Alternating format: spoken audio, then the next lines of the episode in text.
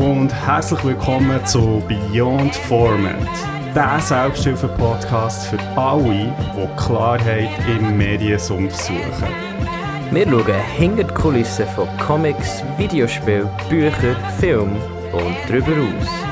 Mein Name ist Christoph Hofer. Mein Fabi Roos. Let's go! Beyond.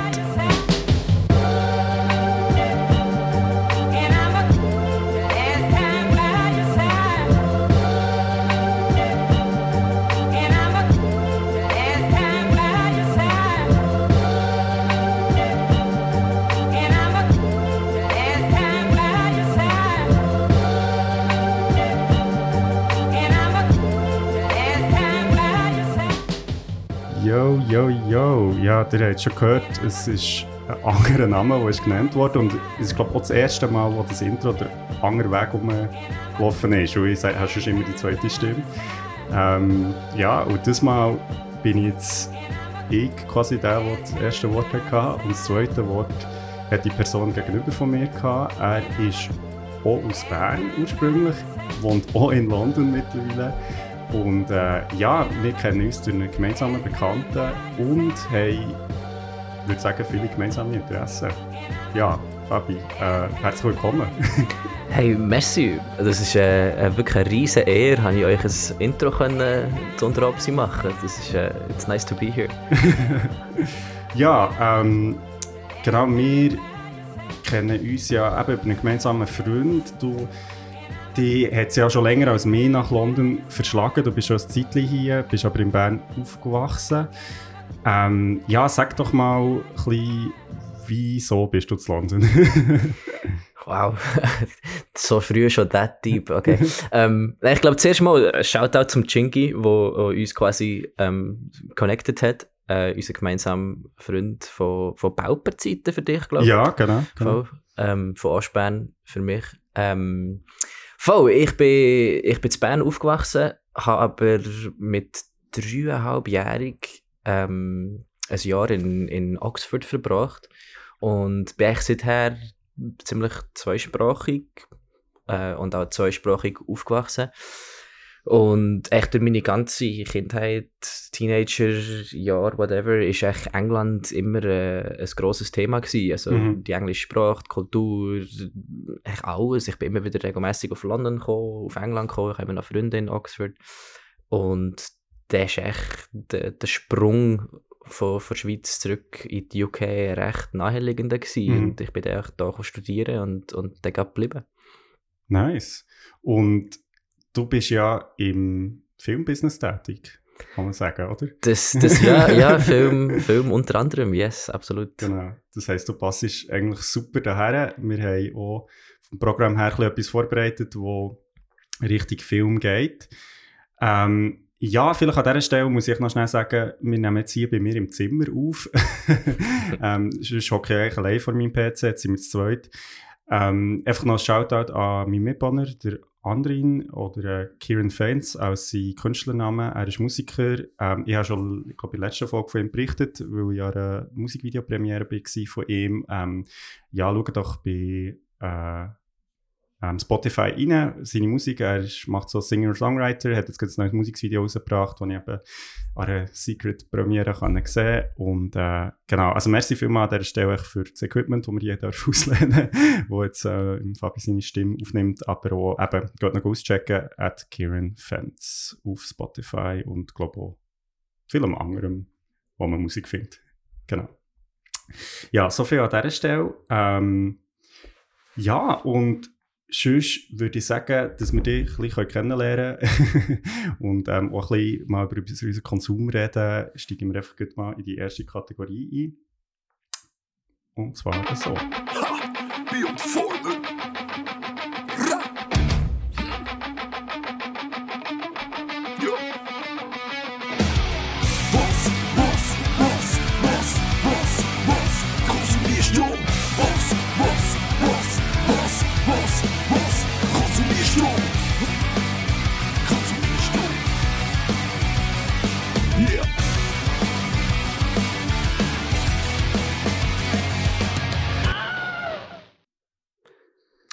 Laufe jetzt ähm, die Gefahr, meine, meine Ignoranz für die Schweizer Musikszene zu offenbaren. Aber woher ist das Lied eigentlich?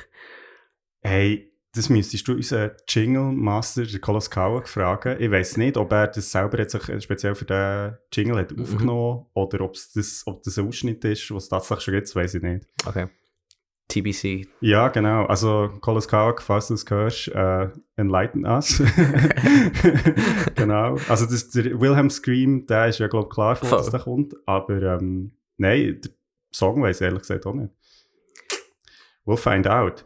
Ja, ähm, das ist unsere Kategorie, wo wir uns über unseren Medienkonsum reden, äh, was wir so in letzter Zeit uns reingezogen haben. Und bei mir, ja, ich habe so zwei, drei Sachen, ähm, die ich hier besprechen will, aber ich werde, glaube das Wort geht unserem, oder unserem Gast, ich meine, wir sind jetzt zweit hier, wir sind vielleicht auch ein Gäste, aber äh, ja, ähm, erzähl doch mal, was hast du dir in letzter Zeit so gegönnt äh, im Medienbereich?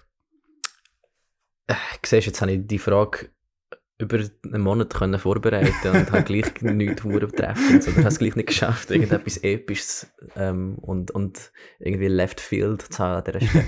hey, hure viel Live-Sport in letzter Zeit. Mm. Ähm, irgendwie der Januar, NFL Playoffs mit mm, Super Bowl, mm, Ski-WM, Skirennen, Schutzsaison. Ähm, ja, wirklich, wahnsinnig, ich bin ein wahnsinnig sportbegeisterter Mensch und schaue wirklich zu einem sehr, sehr grossen Teil von meinem Medienkonsum ähm, Live-Sport. Und darf ich schnell fragen, wie schaust du das? Also, das hat sich ja in letzter Zeit irgendwie verändert. Die Leute haben ja zum Teil kein Fernsehen mehr daheim, ähm, ja, über Kabel. Also, schaust du das auf dem Handy oder wie schaust du Sport? Ich habe mir ähm, ein iPad gekauft und mit dem iPad streame ich auf meine Apple TV Box und nachher ah, auf Fernsehen. Also eigentlich Fernsehen, aber via iPad. Ähm, ja, so eigentlich in, mhm. in den meisten Fällen. Schaue natürlich schon auch anders, ähm, eben Netflix oder, oder eben Kino idealerweise, mhm. aber äh, Sport echt fast immer, wenn ich nicht gerade in einem Pub hocke, über das iPad ja, und ja, nachher Fernsehen. Ja.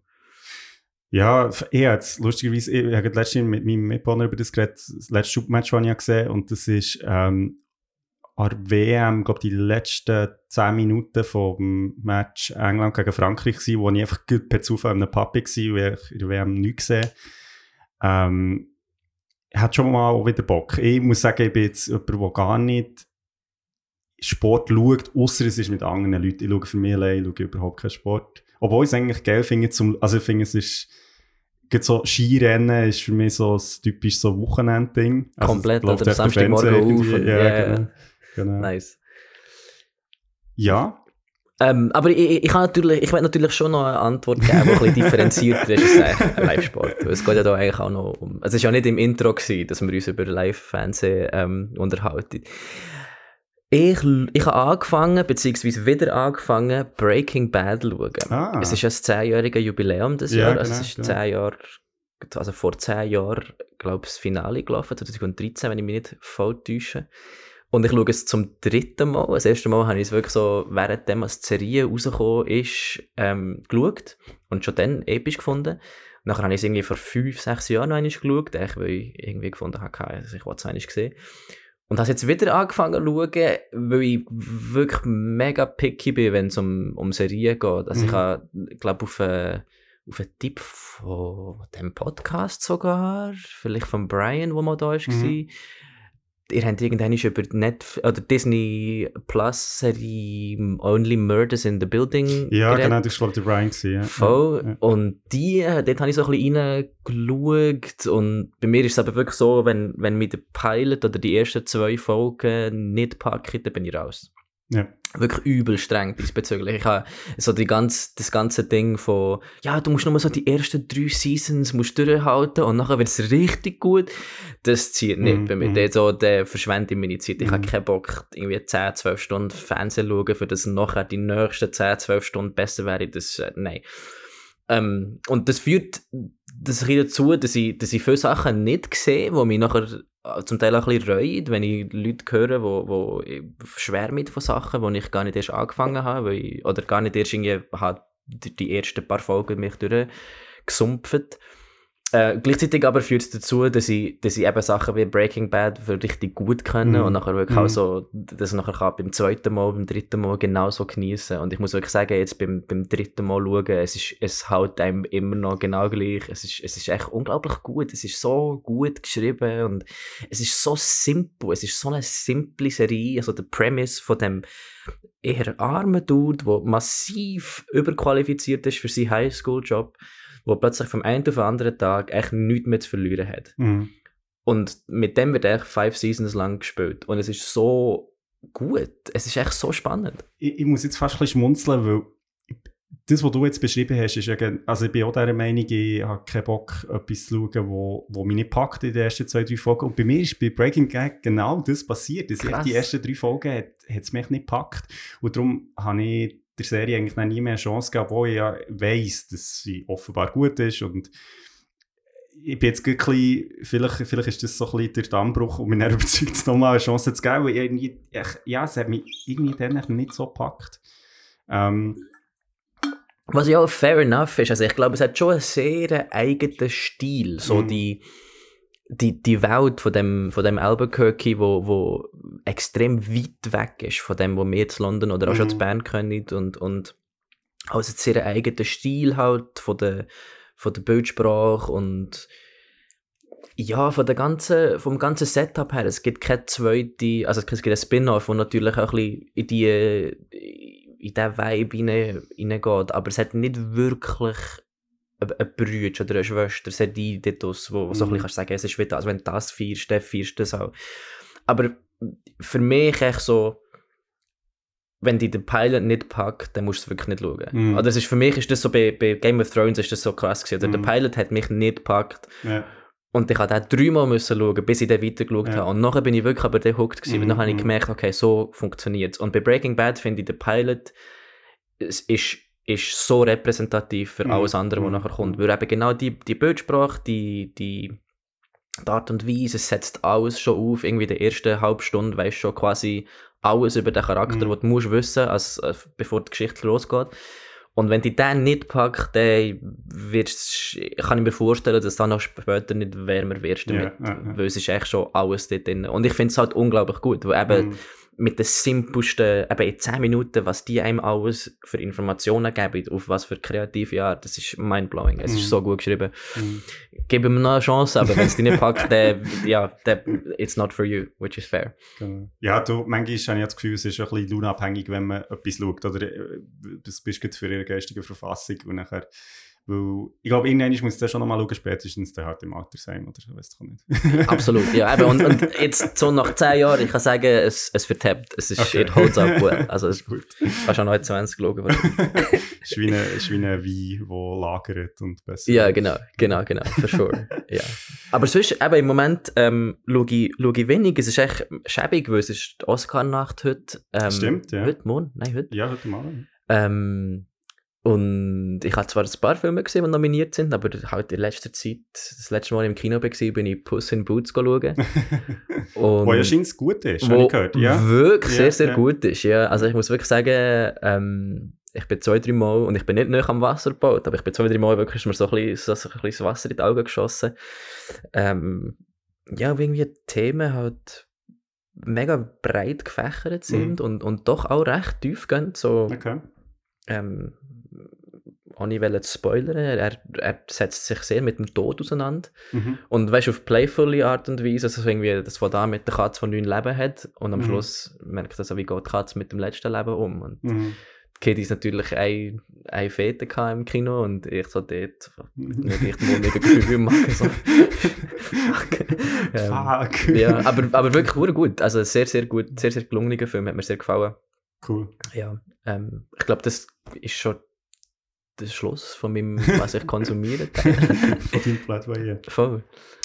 Ähm, ja, ich habe wieder ähm, Theater gesehen, aber ich finde es immer so ein bisschen schwierig, über das zu reden, weil erstens ist es manchmal ein bisschen allgemein schwierig, das überhaupt irgendwie äh, zu erklären, was es, vor allem die Performance, die ich jetzt so gesehen habe, ist so ein bisschen, ja, eben mehr Performance Art als Theater, da ist es eh noch ein bisschen schwieriger, wenn es gar kein Narrativ gibt, da bist du ja so ein bisschen, ähm, okay, wie erklärst du das? War aber gut gewesen.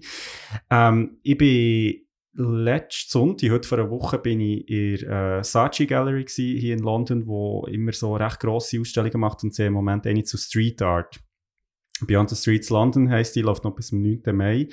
Und das ist recht cool gewesen, weil, also, ich meine, ich, ich habe jetzt nicht das Gefühl, ich weiß hure viel über Street Art und Hip-Hop, ähm, aber doch so klein etwas. Und wir waren in dieser Ausstellung, also mit Kollegen, die mich hier sich besuchen.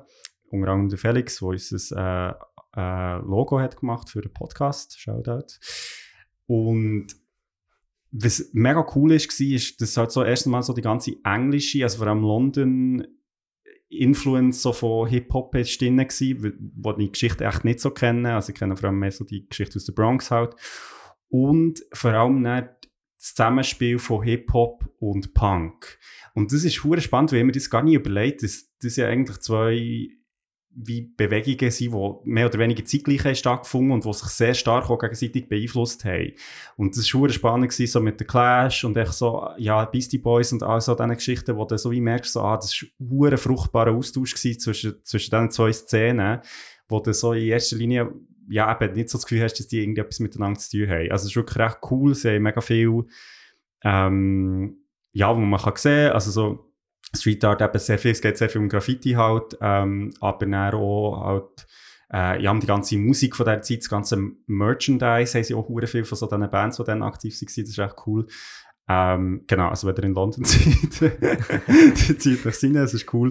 Und ähm, nein, es ist aber auch sehr cool, einfach auch, um so ein bisschen wieder zu in die Zeit, also ich meine, es ist ja nicht so, als hätte ich dann gelebt, aber einfach irgendwie, ähm, ja, spannend zu sehen, wie viele Musikerinnen einfach auch ein bisschen auf die Influence zurückgehen. Also, wo dann auch siehst, wie zum Beispiel äh, Street Art schon zu Zeiten von, also so in den 50er, 60er halt schon um ist gewesen, halt nicht in der Form, wo man es dann später kennt. Was ist dein Zugang zu dem? Oder, also weißt du, was, what's your way in zu dem Thema?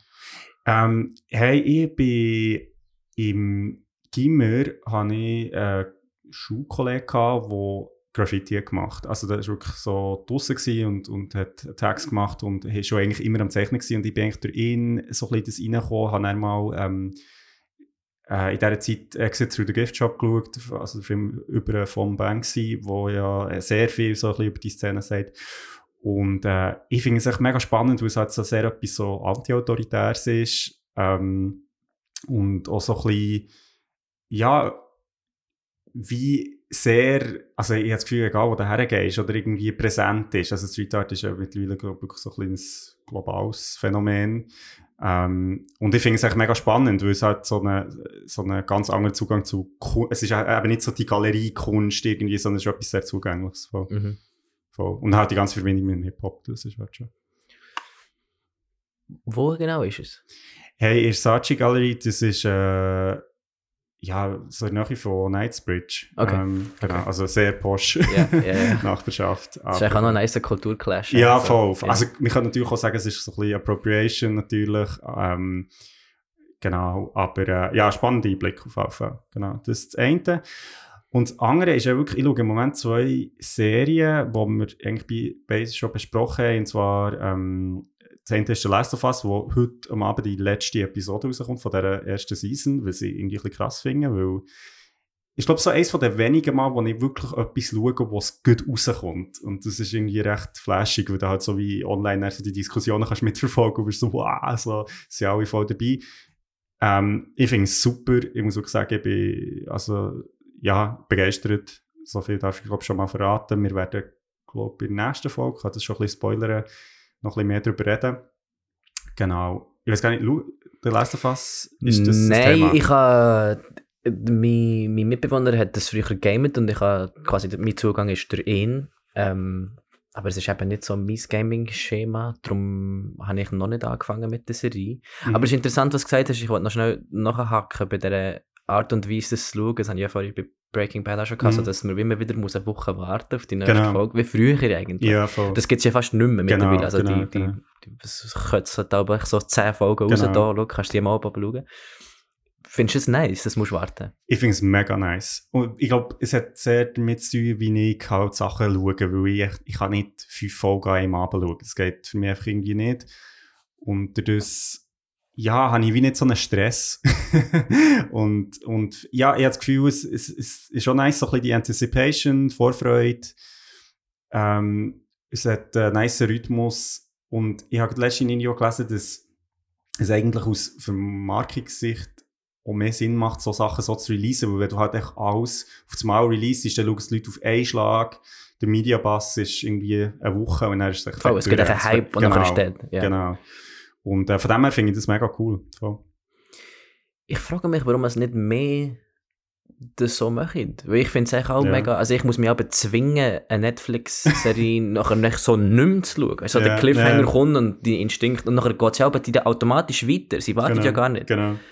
Und nachher muss ich mich aber zwingen, so nein, jetzt ist fertig, jetzt warte 24 Stunden mindestens. Und schon das ist aber so eine riesige Leistung, wenn ich mich dem kann entziehen Aber ich, ich merke eben, ich schaue es ganz anders, wenn ich Ja, weiss, ich voll. schaue jetzt eine Folge. Voll. Bei Lüppen habe ich das gemacht, hast du Mhm. gesehen? Ja, ja, ja. Dann habe ich die erste Season genau episch gefunden und die Mhm. zweite bin ich nachher auch schnell ausgestiegen, Mhm. weil Mhm. es hat echt für mich wieder so gedacht, so, der Plan ist für eine Season gewesen Ja, und nachher ja, haben sie improvisieren.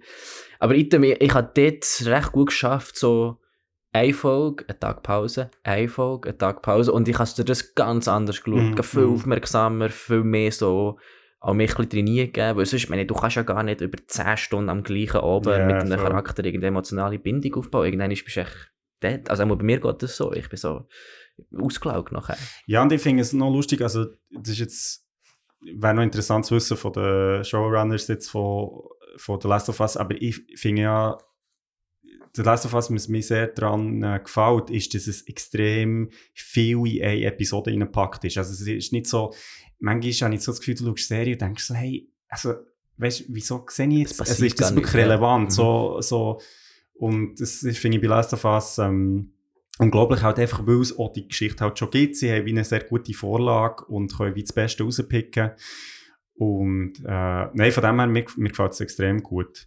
Und ist lustig, weil es related ein bisschen zum zweiten, den ich jetzt im Moment schaue. Und das ist, ähm, habe ich gestern Abend geschaut, das ist äh, Attack on Titan Season 4 Part 3. Ähm, das haben wir hier auch schon im Podcast erwähnt. Und das ist ja ein Anime, wo, glaube jetzt müsste ich jetzt schnell, das muss ich jetzt mal schnell nachschauen. Aber einfach seit Jahren, also das ist jetzt eben die vierte Season, ähm, und einfach immer wieder Pause hat. Also, weißt du, das halbes Jahr wartest, bis mal wieder irgendwie etwas rauskommt. Und jetzt sind wir eigentlich schon seit ja, mehreren Jahren in der Endphase von dieser, von dieser Serie. Und ähm, jetzt habe ich gestern vom Part 3 der erste Teil gesehen und der zweite Teil kommt im Herbst. Und er ist fertig. Okay. Und wie ist denn dort mit dem Plot? Passiert auch so viel oder ist es eher slower? was, ich, was mich an Attack on Titan mega fasziniert, und das habe ich glaube auch fast nicht in einer anderen Serie bis jetzt gesehen, ist, dass sie mega krasse so Action-Momente haben, wo sehr viel passiert, also ähm, Kämpfe oder was auch immer, und aber solche Kämpfe meistens, also in denen von Serie über vielleicht sechs Folgen gehen. Und nachher passiert immer sehr wenig im Kampf und der Rest der Folge ist dann irgendwelche Flashbacks zu vorher. Und das ist eine hure geile Mischung, wo du wie irgendwie die Spannung behaltest. Du bist ja immer noch in diesem Kampf hin und willst wissen, was passiert, aber gleichzeitig kommst du recht viel so Background-Infos zu all diesen Leuten, die irgendwie involviert sind. Und das finde ich eine mega interessante Art, so wie zwei Tempi wie in einer Serie jetzt gleichzeitig zu halten. Finde ich ure Mhm. spannend. Das haben sie recht perfektioniert, finde ich vor allem, ich glaube, seit der zweiten oder dritten Staffel gibt es ein paar so Momente. Ähm, ja, und jetzt ist aber wirklich Endspurt, das müssen ich mal fertig machen. Aber es ist halt wirklich so, ja, irgendwie, äh, genau, ich bin jetzt hier schnell mal schauen. 2013 ist, haben sie angefangen. Zehn Jahre? Also jetzt genau zehn Jahre. Und eben, es läuft immer noch und es sind vier Staffeln, also es ist nicht, nicht so viel. Mhm. Wie viele Folgen pro Staffel?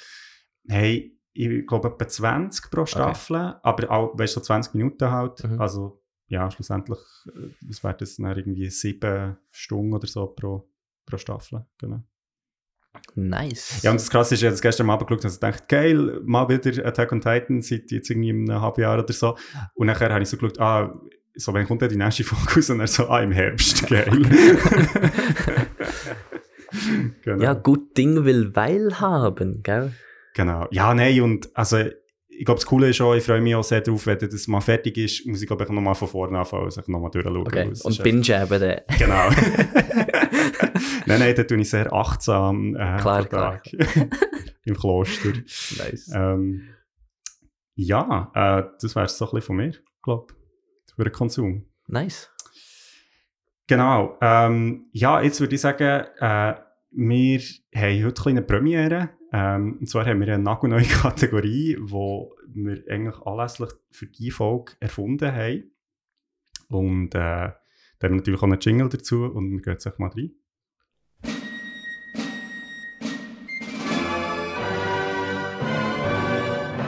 Bern, Oder? London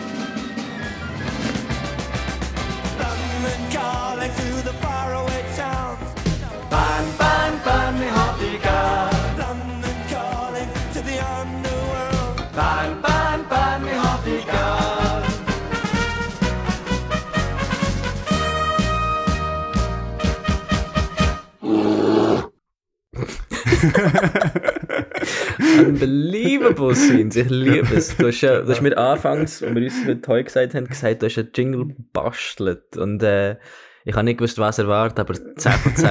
Episch.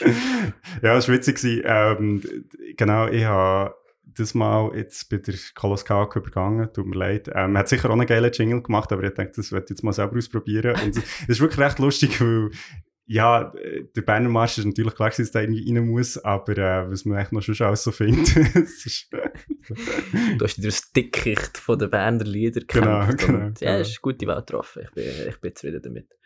Super. Ja, genau. Ähm, die Frage ist Bern oder London. Und zwar geht es darum, wir kennen ja beide Städte, haben in beiden gewohnt auch, gelebt.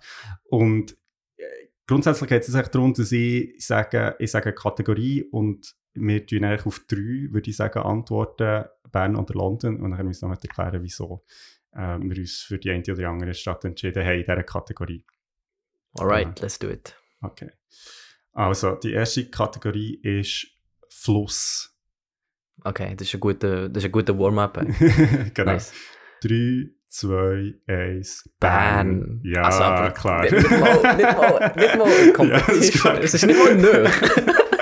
also, das ist, ja, genau, das war jetzt ein kleiner Test. Gewesen. Also, ich glaube, Ja. wenn, Themse, also, also, wenn du dich für Thames hättest entschieden wäre. Da hätte er müssen gehen. Ja, genau, dann wäre jetzt hier Folge fertig. jetzt fertig. Fade out.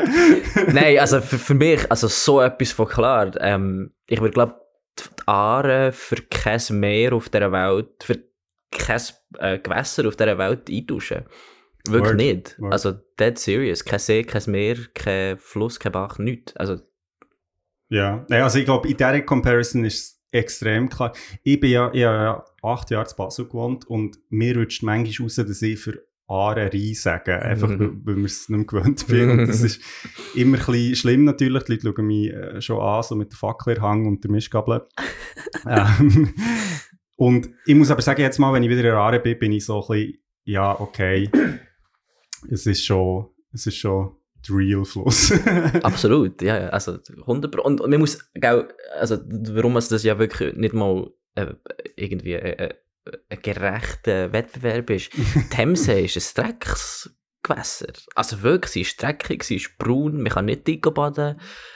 Äh, Ich bin tatsächlich baden. Nein, wirklich? Ja, aber Ah, weiter oben. Eben, also Ja, ja, ja, ja, weiter ja, oben, ja, hier, ja. voll. Aber so Aber- dort, wo man sich so im, man hört Themse, man denkt so Westminster, Genau, ja, Big ja. Ben, so Ja. London Eye, der Vibe. Oh, Ja, nein.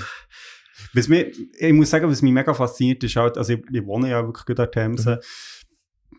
ist einfach die Schwankung so in Flusshöhe, das ist wirklich mhm. Krass, weil du sagst ja, also es ist jetzt gerade trocken in Bern oder, oder, oder es hat geregnet, hast du es ja nicht so. Ja, aber ja, nein, also ich glaube, sonst abgesehen von dem ist wirklich äh, ganz klar Bern. Ja, nein, ich, ich, wüsste da gar nicht noch, wie sie irgendwie würde die Themse aufbiegen, irgendwie. Mhm. Die Aare ist einfach zu real, zu gut. Okay, ja, dann eben, klare Sache. Dann würde ich sagen, gehen wir gut in die zweite äh, Kategorie und das wäre Bier. Uh. Drei, Uh, gib mir schnell eine Sekunde. Uh. uh. okay, okay, okay. Ist gut. Ja. Drei, zwei, eins. Bern. Oh. okay. Ja, ähm, was, was hast du dir überlegt? Ja, gell, ich muss, ich, ich oute mich jetzt als absoluter Nicht-Biertrinker. Mhm. Alle die Menschen, die mich kennen, wissen das natürlich. Ich bin nicht so big on Beer, ähm, und das auch nicht so bewandt mit der Londoner Bierszene, wie, wie's- wenn, wenn ich das könnte sein, wie es die sicher auch gibt. Äh, aber, aber das Berner Münchi ist halt schon das Bier, wo ich, wo ich auch mal trinke und auch mal eins zu viel trinke. Also wenn es nicht Mhm. mal zu einem Bier so kommt. Ähm, und ich habe halt nicht wirklich Guinness, ist so das Hinterletzte. Und Mhm. wenn ich in London bin, trinke ich, also in einem Pub bin, dann meistens Cider. Genau. Weil sie Ja. halt wirklich nices Mhm. Apple Cider machen Ja. zum Teil, das habe ich eben noch gern. Äh, was es jetzt in der Schweiz weniger gibt, in Bern äh, sowieso auch, aber äh, eben so, wenn es wirklich so um Bier, Bier geht, der, der Junker, Berner Münchi, das Eckerbier früher noch. Ist lustig, du hast jetzt gesagt, Guinness und es steht in dir.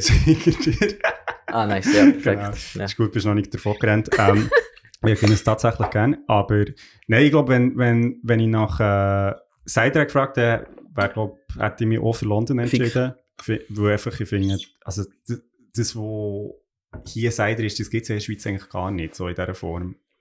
Und, äh, aber ich finde, das Bier hier ist wie okay. Ich finde, was ich hure geil finde, ist, dass sie mega viel on Tap haben. Das ist ja in der Schweiz eigentlich Mhm. nicht so eine Sache.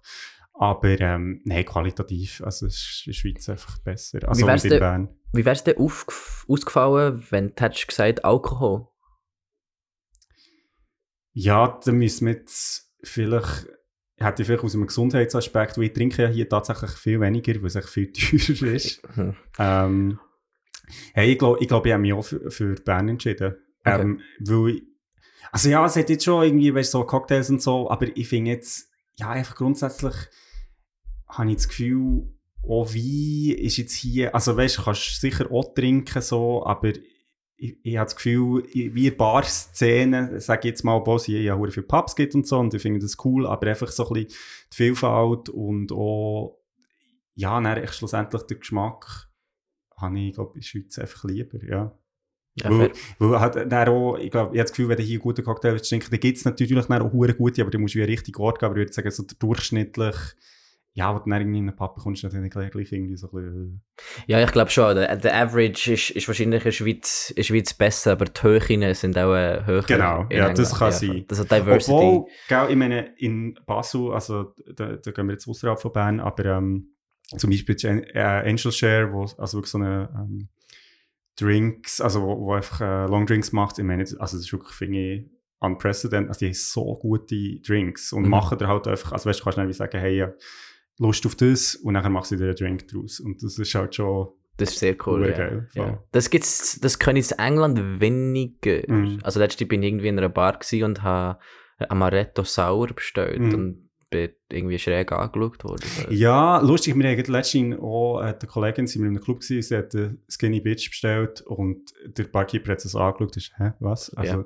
weiß, weiß nicht genau, vielleicht steht Literacy, Drink Literacy nicht so. Hat ja. gefühlt. Ja, ja. genau. Ähm, ja, gut. Ähm, dann gehen wir in die äh, nächste Kategorie und das ist Shooten. Mm. Oh, da. Ui. okay. Okay. Okay.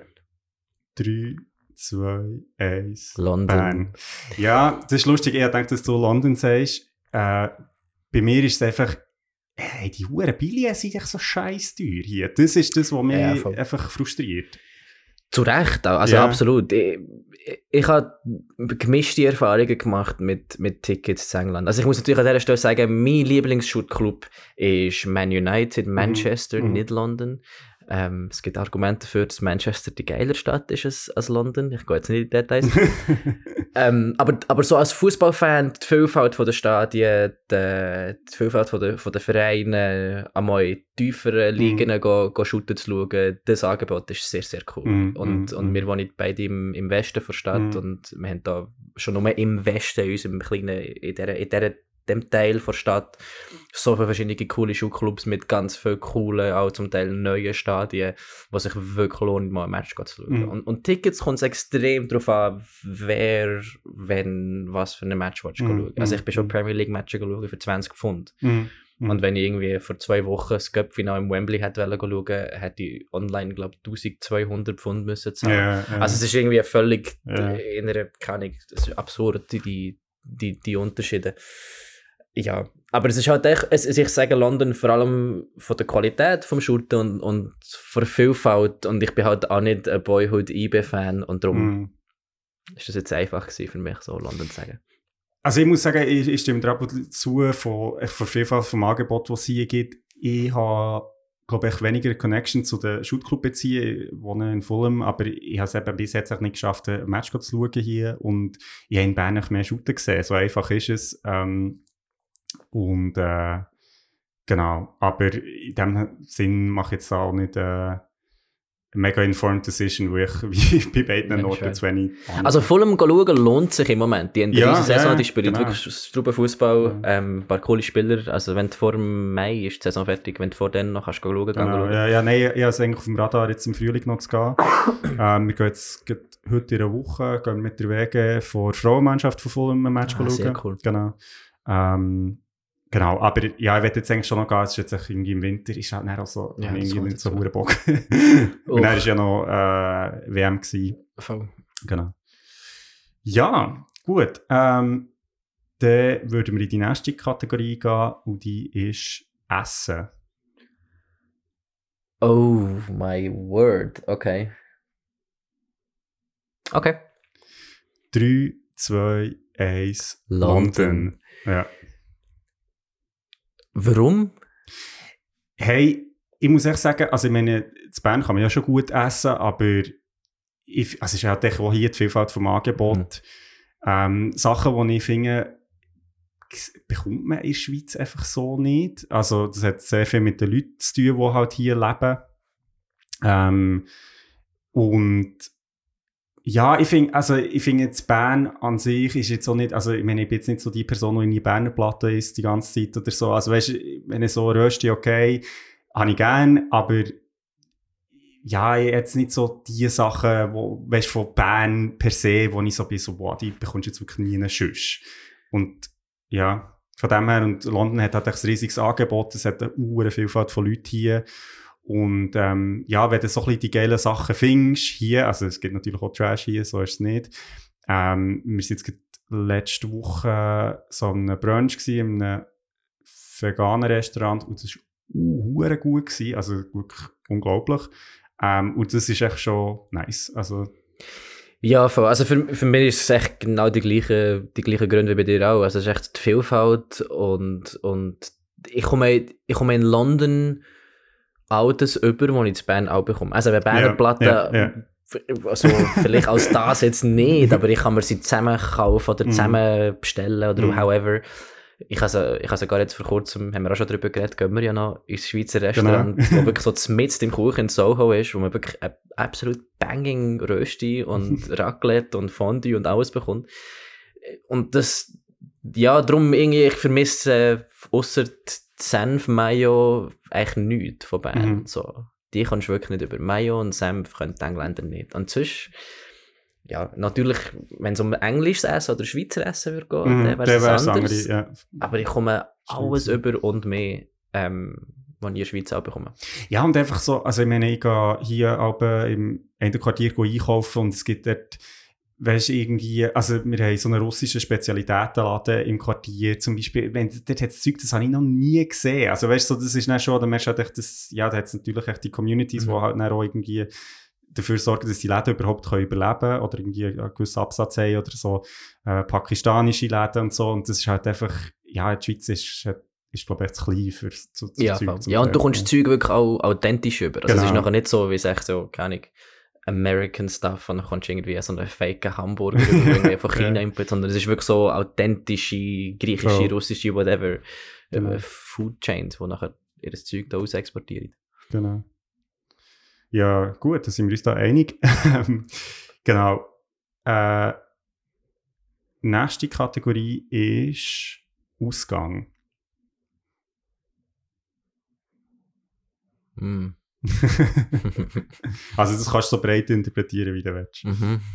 das ist das Problem. okay, ja, ich sage mal etwas und nachher krebs ich dann wieder zurück. Genau, genau. 3, 2, 1, Bern. London. Das ist uneislich gesagt. ich bin einfach schon zu lange nicht zu Bern im Ausgang. Also, weißt du, ich muss sagen, ich habe jetzt halt wirklich lange zu Basel gewohnt. Ich weiss nicht Mhm. mehr so, die, die Sachen, die ich zu Bern kenne, gibt es alle gar nicht mehr. Also, außer die, die es schon immer hat gegeben. Ähm, aber ich, ich habe keine Ahnung, was zu Bern im Ausgang läuft. Und ich muss auch sagen, irgendwie habe ich das Gefühl, wenn man zu Bern aufgewachsen ist, kennt man es irgendwann einfach ein bisschen. Und dann ist es dann so ein bisschen, ja. Ja, ich meine auch da wieder, wir wiederholen uns, aber es ist Diversity, die Mhm, halt London ja. attraktiv macht, oder so das, das, die, die unglaubliche Vielfalt und die unglaubliche Auswahl von Sachen. Du kannst auch äh, 365 Tage nicht mehr anders Mhm. in Ausgang und Mhm. würdest nie zweimal das gleiche Ort müssen oder irgendwie, also ja, schon nur die gleiche Straße. Also du Genau. würdest eben überall etwas finden. Und in Bern hast halt so, in Bern bist du auch immer noch immer verrissen. Vor der Halle, vor der Turnhalle, vor dem Lössi. Du bist immer so verrissen am Chillen. Ja, bist du gewesen? Ja, vor dem Käse. das ist ein schlechtes Beispiel. Aber ja, und, und in London bist du halt wirklich eher so neu mit drin Mhm. und, und gehst in Ausgang im, im richtigeren Sinn, in Anführungs- Mhm. und Schlusszeichen. Ich muss sagen, mein Ausgangsverhalten hat sich ein bisschen verändert, weil ich bin auch ein bisschen so ein die Anonymität suchend Mhm. zu London Ausgang. Mhm. Und das ist recht cool, weil eben du kannst niemand und du Mhm. kannst auch mal irgendwie, keine Ahnung, nicht mehr einen Abend lang mit jemandem verbringen, wo du nachher never ever Mhm. wieder wirst sehen, wo einfach die Stadt zu gross ist, um irgendwie wieder, wieder über den Weg zu laufen. Und jetzt mit der Zeit, vielleicht ist es das Alter, vielleicht sind es einfach wechselnde Interessen, I don't know, finde ich das eben noch cool. Also ich bin Mhm. über Neujahr in der Schweiz und, und zwei, drei Mal Ausgang in der Schweiz und laufe durch Bern und sehe Leute, die ich seit Jahren nicht mehr Mhm, gesehen habe. Und mhm, man, man, mhm. man, es klar ist oftmals Smalltalk und irgendwie du schreist dich an über Leute Clubmusik, aber man sieht sich, man kennt Mhm. sich, es ist irgendwie, ja, es ist eine gewisse Vertrautheit rum.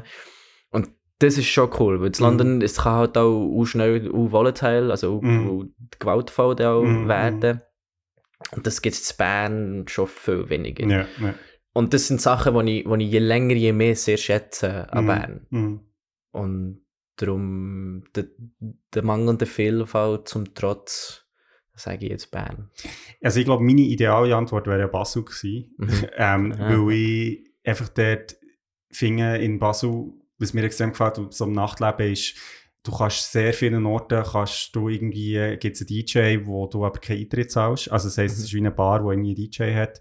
Das heisst, es ist nicht jetzt irgendwie, weißt, so ein grosser Act, aber genug, um irgendwie zu tanzen und so. Und das finde ich halt super. Wo dann auch wie kannst sagen, okay, das ist jetzt vielleicht nicht so das, und dann gehst du auch nicht anders her. Also so ein bisschen, ähm, und, aber eben gleich irgendwie auch so ein bisschen die Grösse oder eben kleine in dem Sinn hat, wo du eben auch Leute siehst oder kennst. Voll. und so. Das ist so ein bisschen eine nice Mischung Genau, irgendwie. oder? genau, Aber genau. dort Ja, England, du musst aber zum Teil so, weißt du, keine Ahnung, du bist irgendwie bis am Morgen am 4 in einem Club und hast aber noch zwei Stunden, Genau, bis du ja, mit der Tube mal Genau, daheim genau, bist. genau. Und, und keine Ahnung, in Bern kannst du halt echt mal heimlaufen, wenn du es gesehen hast. Nein, und ich habe das Gefühl, hier musst du halt, wenn du Ausgang gehst, du musst so wie committen. Also Komplett. du musst wirklich so, wie so, jetzt Mhm. gehe ich Ausgang Mhm. und nachher, weil sonst macht es irgendwie keinen Sinn. Voll. Voll. Weil du, Das du kennst eben auch schnell mal den so 70, 80 Pfund aus dem, Genau. aus dem Haus, wenn du so mit Eintritt, mit Tube, mit Night Tube Fees, mit Mhm. noch zwei Drinks im Club und äh, es- ja. Genau. Genau. Nein, aber, also ich glaube, da voll stimme, ich- stimme ich dir zu, aber eben ich finde es okay, wie sie läuft und und halt, was mich schon ein bisschen fasziniert hier, ist halt, dass echt so viele Sachen laufen, wo, weißt du, wo, ja, Acts, wo, wo du halt, also ich meine, gut, die Schweiz hat schon auch, dort, also ich meine, da kommen immer wieder auch grosse Acts vorbei, das ist ja eigentlich cool, aber ähm, jetzt gibt es so in dem, vielleicht Mittelkader, also weißt du, nicht so die grossen Superstars, sondern so die, die man ein bisschen kennt, aber jetzt nicht riesig sind, die spielen halt schon regelmässig hier. Und das ist halt irgendwie geil, weil in der Schweiz ist das dann schon fast so ein bisschen selten, dass ja, die mal irgendwie vorbeikommen. Und hier bin ich jetzt wirklich im, im Ende-Konzert gesehen und so, ah, irgendwie, die hat jetzt auch noch einen Tag gespielt. Also weißt du, so, es ist wie so nicht so, ja, kann man halt vorbei. Ja, aber auch da wieder die Vielfalt? Also der, Genau. der Zugang ist halt ganz ein anderer und ein einfacher als zu Bern. Voll. Es war bis jetzt die Kategorie, gewesen, wo ich am nächsten 50-50 war. Ja, also ja. darum habe ich es auch so leislich gesagt. ähm, ja, es, ist echt, es hat beides wahnsinnig viele Vor- und Nachteile. ja. ja. ja, dann würde ich sagen, ähm, machen wir noch eine. Mhm. Und das ist, äh, ist die alles entscheidende. Nein, und das ist äh, Lebensqualität. Oh, okay. Ja, fair enough. Die ist fast so einfach wie die Anfangsfrage für genau, mich. genau. ich glaube, es ist klar, aber Ja, wir reden jetzt noch drüber. 3, 2, 1. Bern! genau. Und interessanterweise im Fall, ich bin jetzt seit 2017 da, Mhm. und interessanterweise ist es 2017 in meinen Augen at least noch viel näher zusammen gewesen. Ja, So, Interessant. gerade mit der Cost of Living Crisis in den letzten 18 Monaten, maybe, mhm. wirklich Bern massiv Mhm. gewonnen oder London massiv abgegeben Ja, vielleicht. ja, ja. Ist, und es sind so Sachen, wo, wo, wo man glaube oder wo ich auch in der Schweiz sehr for granted habe genommen, Mhm. immer. Mhm. Du, wie, wie viel Sorge gibt man zu öffentlichen Räumen? Wie Mhm. ist der Umgang miteinander? Wie, wie, wie ist der Umgang mit den KassiererInnen Mhm. in den Supermärkten? Echt so Mhm. ganz simple, basic Sachen, wo, wo London wirklich kein Care mehr hat, wo du so das Mhm. Gefühl hast, es Mhm. ist so eine, so eine, Ego, so eine Egoistenstadt, so eine ja, jeder, jede schaut für sich und, und so das gemeinschaftliche Denken, das existiert quasi nicht mhm. und die Leute sind unhöflich und wir grüßen nicht auf der Straße und ich weiß nicht, wenn ich letztes Mal nicht ich das erste Mal das er, den ersten Move habe gemacht im Lift bei uns daheim jemanden anzusprechen. Weißt, so, das, so, so, Mhm, für mich so basic, sag schon, hey, have a nice day, how, like, weißt, du, so simpelste Sachen, wo wo, sich, wo, wo zwar isoliert angeschaut gar nicht so schlimm sind, wenn Mhm. who cares, wirst du im Lift grüßen oder nicht. Mhm. Aber wenn du im Lift nicht grüßt wirst und auf der Straße noch dumm angemacht wirst und der Busfahrer Mhm. noch irgendwie den Finger zeigt, weißt du, so, es, es häuft sich nachher so und, und zusammen mit den absurd horrenden Preisen von allem Mhm. und ja, das Wetter lassen wir jetzt mal noch außen vor, aber, aber ja, es ist echt so, es ist die Ansammlung von, von den Gründen, warum es Mhm. ja, echt ja, ich glaube sowieso weltweit auch Mhm. neutral und, und objektiv betrachtet top ist. Mhm, mhm.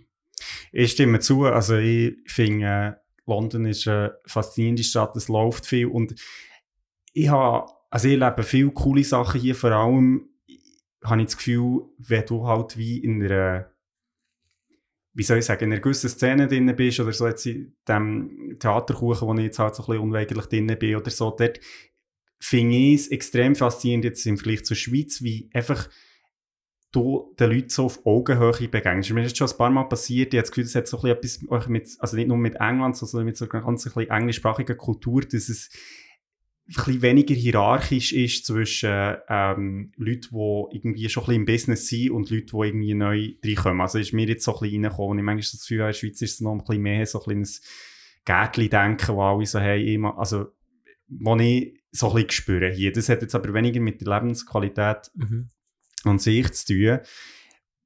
Und ich, ich stimme zu, es ist grundsätzlich lebe ich sehr gut hier. Also es ist jetzt überhaupt nicht so, dass äh, mir irgendwie wird schlecht geht, aber es sind so die kleinen Sachen, wo du zum Teil so denkst, hey, ja, irgendwie so die ganze Infrastruktur, wo, so ein bisschen, wo einfach ein ganz klarer anderer Stil ist, auch im Umgang mit Sachen. Ich habe das Gefühl, in der Schweiz sind wir dort manchmal schon ein bisschen, vielleicht ein bisschen over the top, im Sinne von, dass alles auch ganz gut muss sein und man kann nicht, es kann nicht echt nur funktionieren, es muss dann auch gut funktionieren, so. Aber, ähm, ja, wenn ich manchmal hier schon finde, also wir jetzt zwei, drei Mal hier in der Wohnung einen Handwerker gehabt, weißt wenn ich dann so finde, so, hey, also ich meine, also das, das könnte ja eh noch besser flicken. Mhm. Also weißt du, so Mhm. blöd gesagt, ohne jetzt da irgendwie, ähm, aber einfach das Zeug, was so irgendwie, ja, man macht es einfach, dass es irgendwie gemacht ist, aber irgendwie, ja, Wa- wa- Was hast du das Gefühl, liegt das? ich habe das Gefühl, es hat extrem viel einfach mit dem finanziellen Druck zu tun. Also das, was Mhm. du sagst, äh, einfach alles irgendwie im Sparen. Ähm, und ja, und auch so dem, also ich meine, das ist ja bei allen Großstädten, also ich glaube, das ist auch in Berlin so oder, oder in anderen Großstädten halt einfach so der, der Konkurrenzdruck, den du halt hast, wo halt alle, es hat viel zu wenig Wohnungen, es wollen viel zu viele Leute daher. Ähm, ja, und, und halt jetzt einfach noch mit der ganzen politischen Situation, die hier ja eh einfach irgendwie äh, schwierig ist. Also ich meine, jetzt die ganzen Streiks bei uns an der Uni oder, oder eben auch äh, Train Strikes etc. Also ich meine, im Gesundheitswesen sieht es auch nicht super aus. Und das sorgt einfach alles irgendwie dafür, eben, wie so die Kombination aus diesen kleinen Faktoren, wo du so denkst, ja super, also ich bin froh, bin ich gesund und weißt und viele Leute, die ich hier darüber rede, es, es sind viele Leute hier so zum Networken und zum irgendwie, äh, ja, eben irgendwie, äh, so ein bisschen die Vielfalt zu sehen und mit Leuten irgendwie in Kontakt zu kommen, aber eigentlich mit allen, die ich rede, wenn du so fragst, was ist deine Perspektive, weißt, so fünf, zehn Jahre in Zukunft, sagt eigentlich, sagen eigentlich alle, also nicht unbedingt hier bleiben. Ja, und ich glaube, das sagt sehr viel. Ja. 100, 100 Pro. Also ich glaube auch, es ist echt zu gross. Es ist Genau. zu gross, für, für dass es noch irgendwie das könnte tragen so Mhm. auf die Art, wie du sagst. Ja, der Konkurrenzkampf, der finanzielle Druck. Es, äh. ja, also ich, wie du sagst, ich habe auch das Ablaufdatum, 100 Ja, Pro. ja, ja. Ich will dann noch nicht sein, in den neuen 30 Jahren, who knows. Wir werden es sehen. Ja, vielleicht bin ich schon wieder zurück. Der Follow-up-Episode. genau. oh je. Immer noch am Breaking Bad schauen. Aber ich, ich habe das Gefühl, das ist ja also die Faszination oder im Sinn von, dass es gleichzeitig so die, die Sachen hat, die irgendwie hure anziehend sind und gleichzeitig Mhm. die Sachen, die so Mhm. hure abstoßend sind. Und habe das Gefühl, so, ich glaube, das geht noch für viele Leute so aus der Schweiz so besonders, weil wir halt echt nicht so die Grossstädte haben, schlussendlich. Also ich meine, es sind ja alles munzige Städte im Vergleich zu Internet. Also ich meine, 200'000 Einwohner, 400'000 Einwohner, das ist ja nichts. Also Mhm. weißt du, wenn es irgendwie, äh, ja, so ein grösseres Dorf irgendwo in Deutschland vielleicht. Und ich glaube, das ist schon, äh, ja, eben das Faszinierende hier, so, so, dass irgendwie einerseits mega anziehend ist durch die Vielfalt, aber dann auch irgendwie so, sehr so abstoßend durch halt so, ja, irgendwie alles, wo, wo dann eben auch halt mit einer Großstadt mitzukommt. So, Mhm. Ja, das, das, das ist 100 Pro so. Also für mich eben ist es, ist es auch die Vielfalt vom, von der beruflichen Angebot, Mhm. wo mich, Ja, wo mich in erster Linie nicht abhalten. Genau, also es gibt genau. so viele verschiedene Sachen und ich habe so viele coole, absurde Möglichkeiten können, können Geld verdienen oder mit Möglichkeiten können Geld verdienen wo ich, wo ich in der Schweiz, die gibt es nicht mal in der Schweiz. Ja, genau. Und das ist cool. Und andererseits aber kann die Stadt, also ich bin auch so häufig so einsam Mm, gewesen da. mm, also mm, mm. extrem, weißt du, so, so, wirst so aufgeschluckt von der Ja, Größe und von der Unendlichkeit fast schon, von, Ja, der, von der. Ansammlung von Menschen und so ein bisschen Reizüberflutung Ja, habe ich auch ja, so ja. too much London, muss mal wieder schnaufen, wieder mal Ja, auf den. Gurten laufen. Ja, ja, ja. Ja. Obwohl hier, muss ich ja sagen, ich meine, die sind ja, also das finde ich ja super, wiederum, dass du wirklich eben auch kannst in der Stadt ein bisschen rauskommen. Zweifelsohne, absolut. Da, auch da stimme ich dazu. Ich gehe auch regelmäßig in, in den Parks bei uns Sealing laufen und, und schätze das auch sehr und mache meine Podcasts-Runden, lasse natürlich oftmals auch Beyond Format. ähm, Das, das, ist das 100 Pro und, und gleichzeitig eben ist es ein Unterschied, ob ich in einem Park bin, im Kreisli am Drehen, wenn ich eingeschlossene Tiger vom, vom Mhm. Rilke oder der, ob, ich, ob ich eben von uns im Spiegel daheim auf den Gurten laufe Ja, und ja. zwei Stunden lang die Alpen anschauen und, und allgemein Jungfrau sehen. Das gibt, das, einmal für mich stimuliert das meinen Kopf anders, als ja, da im Park meine Runden zu drehen mit Sirenen im Hintergrund. Parks sind absolut überlebenswichtig, aber eben, wenn wir über Lebensqualität reden, dann Mhm. ist Bern Head and Shoulders above. Okay, ja, ich glaube, äh, mit dem Schlussplädoyer beschließen wir die äh, Kategorie. Wir sind uns erstaunlich einig gewesen. Ja, ja, ich würde sagen, es hat, hat nicht viele Differenzen gegeben. Ähm, wir müssen jetzt natürlich noch mit anderen, äh, ist halt doch ein bisschen das Problem, gell? Wäre auch noch spannend gewesen, wenn jetzt jemand von uns wirklich in London wäre aufgewachsen und in Bern Mhm. hat. Also frage mich, wie fest das, eine Rolle spielt. Dass du halt so ein bisschen vorprägt bist. Ich denke, das spielt eine grosse Rolle. Ich denke, wenn du in London aufgewachsen bist und auf Bern, ich, also, ich wollte jetzt nicht sagen, musst gehen wohnen. auf Bern würdest gehen wohnen, äh, würdest du London schon sehr vermissen, Ja, glaube ich. Ja, ja, ich glaube auch. Ich finde es ja immer faszinierend, wenn Freunde von mir, die nicht in Bern sind aufgewachsen, weißt du, wie so nach Bern zügeln oder halt wie so, ah ja, Bern würde mich noch interessieren, wo, wo, wo ich dann wie wiederum dann wie die andere Perspektive habe, denke so, ja, also wieso würdest du jetzt, also weißt du, so wie irgendwie, das hast du ja dann auch schnell mal gesehen. So. Ja, genau. Aber sind aber wird- dann wieder um Möglichkeiten gehen. Genau, oder? Das ist genau. eben das, wo, wo glaube ich, auch in, in dem Alter, in dem Ort vom, vom Leben, wo wir jetzt sind, wir zwei einmal wo, wo glaube ich schon noch eine entscheidende Rolle spielt, die Ja, Möglichkeiten. absolut. Was hast du für Optionen, was kannst du machen, was, was ist das Netzwerk, wie Absolut. groß kannst du das Netzwerk werden, ja. Genau. Jo, ähm, ja, wenn wir schon vom Netzwerk reden, dann würden wir, glaube ich, mal ein bisschen äh, in das Spezialitätengebiet von dir, ganz sicher, von mir zum Teil, ähm, eintauchen und äh, einfach noch in die letzte Kategorie, wo wir ja beide ein bisschen etwas vorbereitet haben. Let's do it.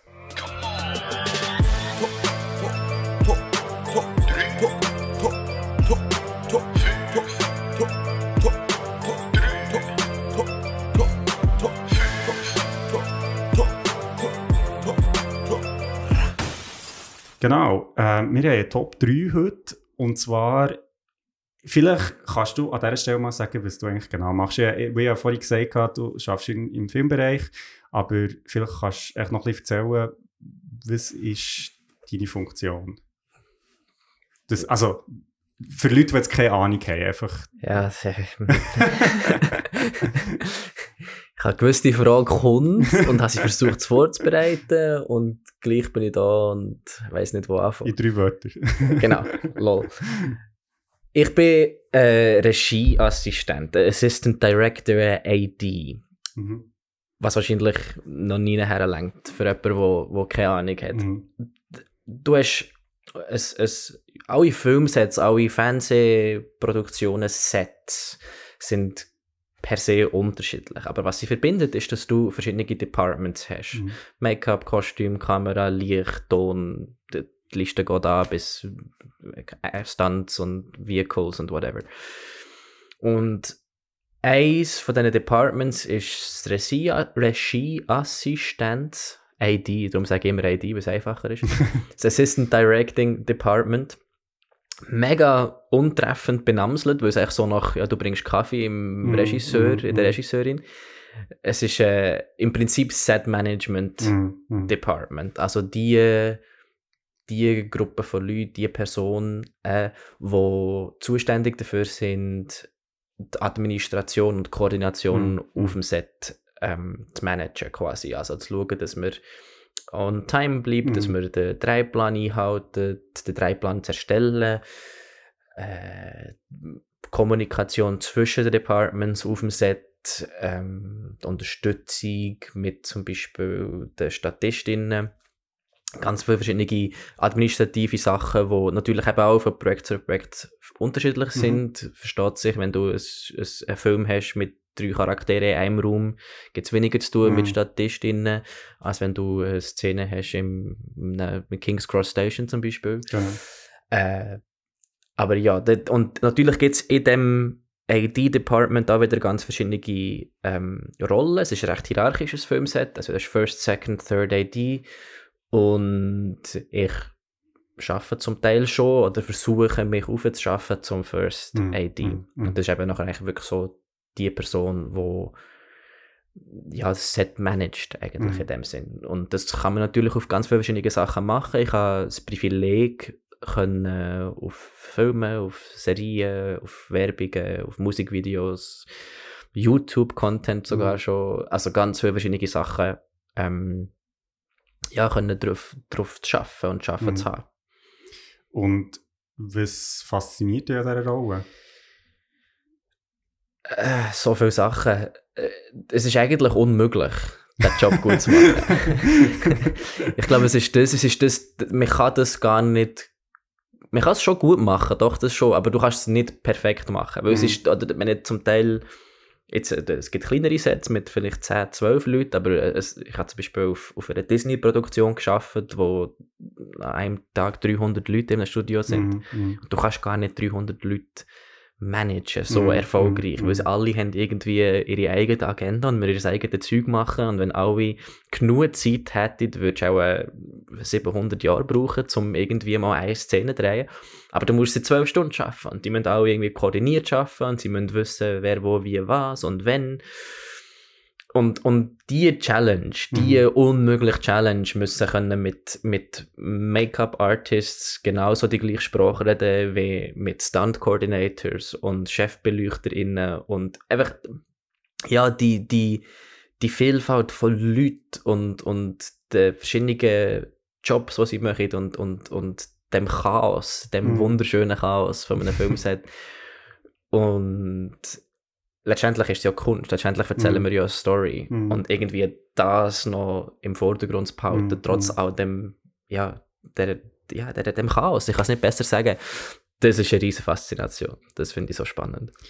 ist jetzt, ich kann hier schnell ein bisschen Audio-Commentary geben, weil die sieht es jetzt nicht, aber so im Fall seine Augen ein bisschen verleuchten, wenn er von dem erzählt. Und ich glaube, die Faszination kommt mega über. über. Ähm, ich kann mir ein vorstellen, von was du redest, weil, ja, jetzt irgendwie im Theater oder eben jetzt im Filmbereich, wo ich gearbeitet wo genau mit dieser Challenge halt die ganze Zeit konfrontiert bist. Und ich glaube, das ist schon etwas sehr faszinierend, wo jetzt nicht nur, ich glaube, immer wieder vorkommt, wenn, wenn eine grosse Gruppe von Leuten zusammen ist, wie Leute, die ja, wenn du irgendwie zu dritt zusammen bist, schon einfach total unkoordinativ können funktionieren aber irgendwie eben so zu schaffen, irgendwie, dass alle am gleichen Strang ziehen, das setzt extreme Energie frei und ähm, ist etwas, wo ich noch spannend finde, weil es ist wie etwas, wo du fast physisch spürst, aber wenn du jetzt zum Beispiel ein Video von dem siehst oder so, dann kannst du es wie nicht, also musst du vor Ort sein. 100%. Ich bin nie in meinem Leben so im Moment, Mhm, wie wenn mhm. ich am Firsten bin. Ja. Es zwingt einem dazu. Mhm. Oder ich bin, ich bin klassischer Millennial quasi. Also zeig mir drei Minuten ein Video und ich bin schon nach 30 Sekunden wieder am Handy und Mhm. noch da und noch dort und Ablenkung da und dort noch schnell den Text und dort noch schnell Instagram refreshen und da noch whatever. Meine Aufmerksamkeitsspanne ist wirklich gleich, gleich null und es, die Tätigkeit, der Job zwingt mich auf eine, in einem mega positiven Mhm. Sinn 100% switched on zu bleiben. Mhm. Also ich merke wirklich nie, also ich, es ist natürlich ein Teil der Aufgabe, auf die Zeit zu schauen, aber ich, ich merke nicht, wie die Zeit vorbeigeht, Mhm, wenn mhm. ich, wenn ich äh, die, weil ich eben so im Moment bin Mhm. und so muss aware sein von meinen Mitmenschen, von, meinem, von meiner Umgebung, von was um mich herum passiert, was in der Szene passiert, was mit den Schauspielerinnen passiert. Ganz viel, ähm, ja, ganz viele Reize einfach, wo ich, Mhm. wo ich wie muss aufnehmen und wo ich muss Mhm. sensibel sein dafür. Und das ist, das ist wie, das ist der Flow, oder, wo du Ja, außen genau. nicht siehst, aber wenn du ihn mal hast, wenn du im Moment bist, ist es, ist es, du fühlst dich so lebendig. Und was ja recht spannend ist, weil ich würde jetzt behaupten, bei einer durchschnittlichen Theaterprobe hast du das eher weniger, weil, es halt, du hast mehr Zeit, oder du kannst wie Sachen umschieben oder sagen, also Mhm. wenn du jetzt nicht in der Endprobe bist. Und lustigerweise, ich habe ein paar Mal bei Festivals geschafft und dort hast du es wiederum extrem, weil du halt dort jede Sekunde, also du hast ein Dreibuch, das auf die Sekunde runter bestimmt, was passiert und das hat mich dort auch immer extrem fasziniert. Mhm. Mhm. So das im Moment und, und aber auch, auch so der konstant jedes, alles, was da irgendwie, was geklappt, ist auch echt hure geil, weil Mhm. halt die Stakes so hoch sind, oder jede Sekunde kostet halt einfach und wenn es aber nicht läuft, oder du bist sogar ahead of schedule, das ist echt so, Mhm. Ja, du Wow. kommst eben in den Flow rein, Ja, oder? In den, ja, es, es, es läuft nachher wie von selber, aber die Sekunde, wo du abswitchst, geht alles abeinander. Genau. Du bist, bist nachher wie so eins mit, ja, mit dem, was passiert halt. Genau. Das, ist, das ist sehr cool.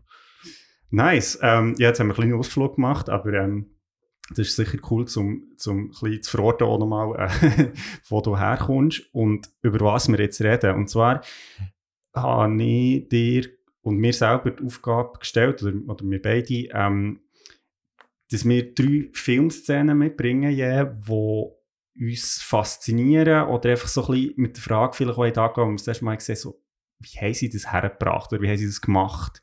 Weil das ist etwas, wo, wo mich immer wieder fasziniert, also wenn du irgendwie eben Film schaust oder, oder Serie oder auch bei Videospielen, es gibt ja wie so das eine, ist so das, du bist in der Geschichte und du folgst echt dieser Handlung und, und bist so, ah, okay, wow, jetzt irgendwie ein Twist und so.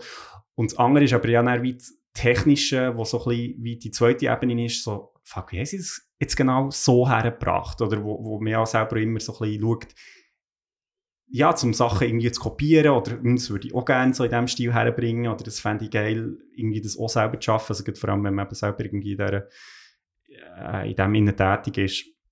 Und äh, ja, begleitet mich eigentlich bei allem, was ich schaue, wo ich immer so denke, wie, wie, wie, wie haben sie das eigentlich gemacht? Und es ist manchmal schon cool, dann zu sehen, wenn man so wenn man eben wie im Moment innen schon so ein bisschen, aha, wahrscheinlich so, und dann kannst du nachschauen und hast recht gehabt oder nicht, oder wie du immer. Genau. Schaust du Theater oder vielleicht sogar Filme anders als Theater im weiteren Sinn Filmschaffende? Ich habe das Gefühl, ja, definitiv. Äh, Ich bin, ähm, also, ich habe das Gefühl, wir eben, sind wie zwei Ebenen. Das eine ist, ich schaue einen Film oder ich folge einer Handlung, ähm, wo, wo ich sehr, wo mir zum Glück, muss ich sagen, immer wieder gelingt, so wie die technische Seite völlig abzuschalten, was mir wie egal ist, ja, wie ist jetzt das genau gemacht worden, aber das andere ist schon sehr, wo ich, wo ich mich frage, ah, also jetzt gerade bei Filmen einfach die ganzen Einstellungen halt, wieso nehmen sie den Shot für das? Oder d- das ist dann auch noch etwas, wo, wo wir sicher können besprechen können, ähm, äh, bei diesen Top 3.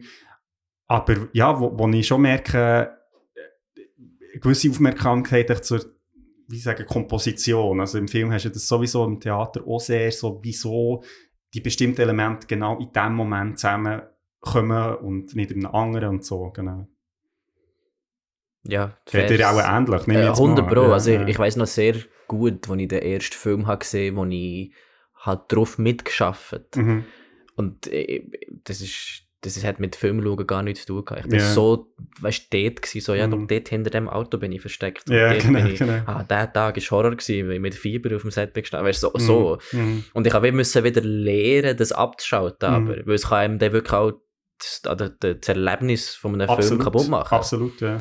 Und jetzt eben gelingt es mir mal so, mal so, aber, aber ich habe es definitiv wieder müssen lernen, so das Mhm. Switch off, Focus on the Story, eben so die, die, das, das, das Erlebnis von einem Kinofilm, das habe ich wieder müssen wie erlicken und Mhm. Voll. noch abschalten von ah, okay, ja, nein, dort ist der Boom Operator auch in der Badwanne gestanden. Und Ja, bei dieser genau, dramatischen Szene im Regen haben sie sicher die Regenmaschine hinter rechts, also äh, ähm, aber es geht, man, man, man muss sich einfach ein bisschen auf, auf das können einlassen irgendwie, oder ich, ich merke einfach, ja, Ja, und es ist ja auch eine mega, also ich finde, das eine, also eben so die Magie von, von Film oder jetzt so Theater ist ja wirklich eben so, so das, dass man eben glaubt, dass das echt ist und es ist gar keine Crew, aber ich finde, es ist ja auch ein Stück weit das, wie das Erkennen ist ja wieder ein mega Kompliment irgendwie an die Crew, wo, wo das Zeug macht, weil du einfach wie, wenn es eben gelingt, die Magie herzustellen, dass du nicht mehr an das denkst, dann finde ich, haben sie ihren Job pur gut gemacht. Also, und ähm, ja, und ich finde, es, es, ich kann schon vieles auch echt mehr wertschätzen, natürlich, wenn du mal wie selber hast gesehen, wie das Ganze funktioniert und wie umständlich echt zum Teil echt, aber wie viel so banale Alltagsscheiße, du willst irgendetwas machen und dann hast du halt wirklich einfach genau in dem Moment fliegt irgendwie ein Flüger oben durch oder weißt, das ist ja alles so, was du nicht kannst planen, oder? Das ist schon... 100 Prozent. Also da, da bin ich, da sage ich auch, ich bin im AD-Hirn. Mhm. Weißt du, wenn ich so eine Szene sehe mit irgendwie drei Kleinkindern und zwei Hunden und noch einem Lama oder so, und denke so, oh, what a nightmare das denn Ja. muss gewesen sein. Weißt du, bis mal alle vier Sachen und nachher noch ein Auto, das irgendwie fährt. So, nein, hör mir auf. Das, die Koordination von dem, das ist Horror. Ähm, ja, und der eben, der wird die Wertschätzung ganz andere. Genau, so, aber es genau. ist gleich gut. Es ist well done. Bravo. Und dann kann ich immer schauen, wer der AD war Ja, am Schluss. ja, ich glaube, das ist gerade ein guter Einstieg ähm, in die Top 3. Ähm, und ich würde sagen, wir fangen doch mit deinem Platz 3 einfach mal an. Willst du etwas dazu erzählen? Wir tun dort ähm, die Clips auch noch verlinken unter der Folge, dass die Leute, also wenn ihr jetzt zulassen, ähm, dann könnt ihr es auch noch nachschauen, echt, dass ihr ein bisschen wisst, von was wir reden, dass wir nicht jede Szene im Detail müssen erklären was jetzt genau in welcher Sekunde passiert.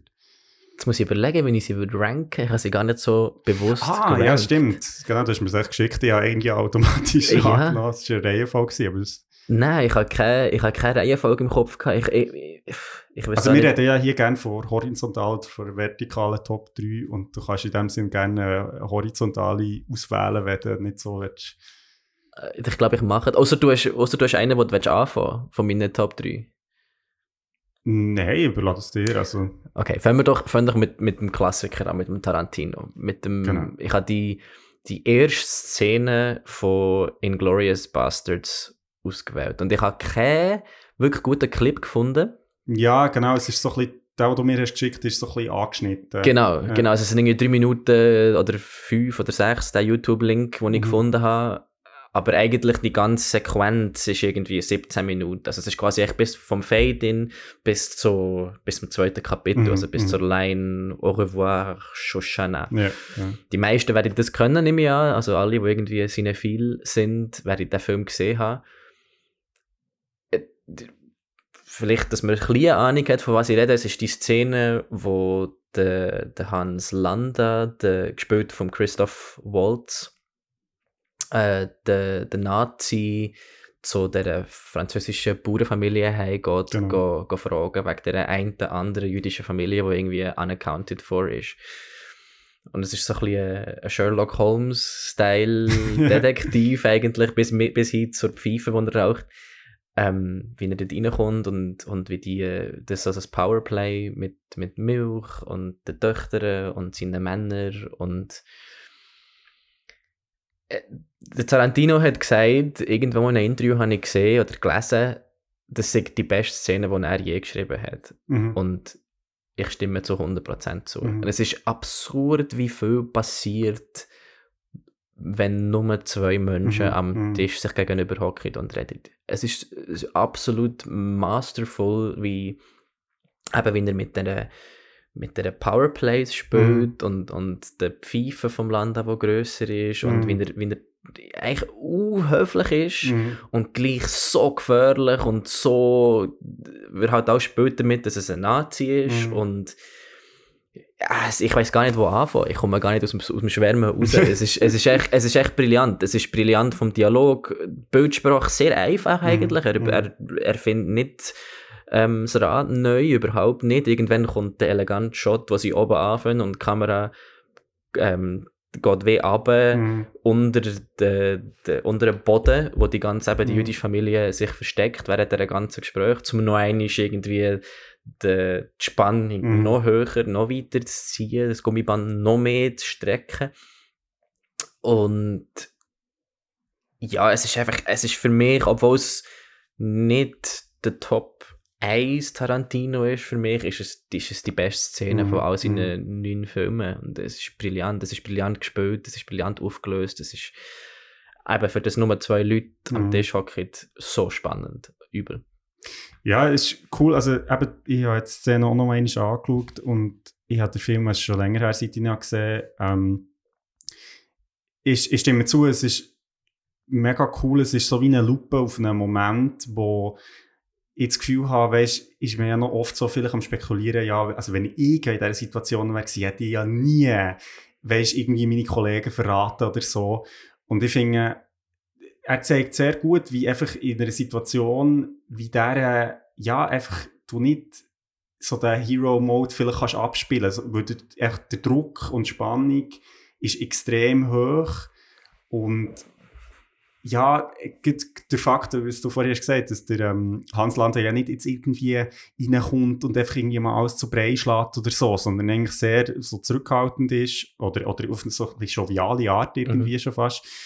Ähm, und nachher auch so mit dieser Geschichte, mit, mit, äh, über, über die Ratten, die er erzählt, eben so ein bisschen, wo, wo er ja wirklich so ein bisschen spielt mit, mit dem Bauer. Also, Komplett. und, und so die Bedrohung, die er aufbaut, und ich finde, der- das als erste Szene einfach eine unglaubliche, ja, so ein bisschen wie eine Bühne aufmacht, wo so, okay, was kommt jetzt? Weil das Mhm. ist ja schon einfach mal ein extrem starker Moment.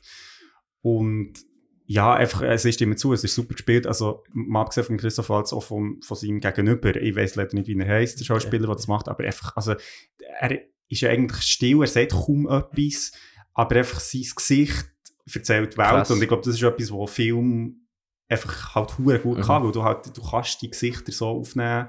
Also, finde ich auch extrem Und gut. subtil, oder? Es Mhm. passiert ja alles. Eben, wenn du beim ersten Mal schauen, wenn du nicht voll aufmerksam dabei bist, denkst du so, ja, viel Gelaber und am Schluss wird rumgepölt, klassisch Ja. Tarantino. genau. Aber es ist eben die, die, die, die langs, der langsame Aufbau, oder Mhm. so, du siehst von weitem und dann kommt das, das Feuer Elise am Anfang und Mhm. das Feuer Elise, gell, jetzt habe ich nicht einen Scheiß ja, ich, ich glaube es. Ja, Ja, ja. Horror. Das können wir dann rausschneiden. Ähm, aber item, oder, du, du siehst die Nazis von weitem und, und weil du halt schon selber weißt, so, Mhm. aha, Frankreich, 1940er Jahre, Mhm. mhm. mhm.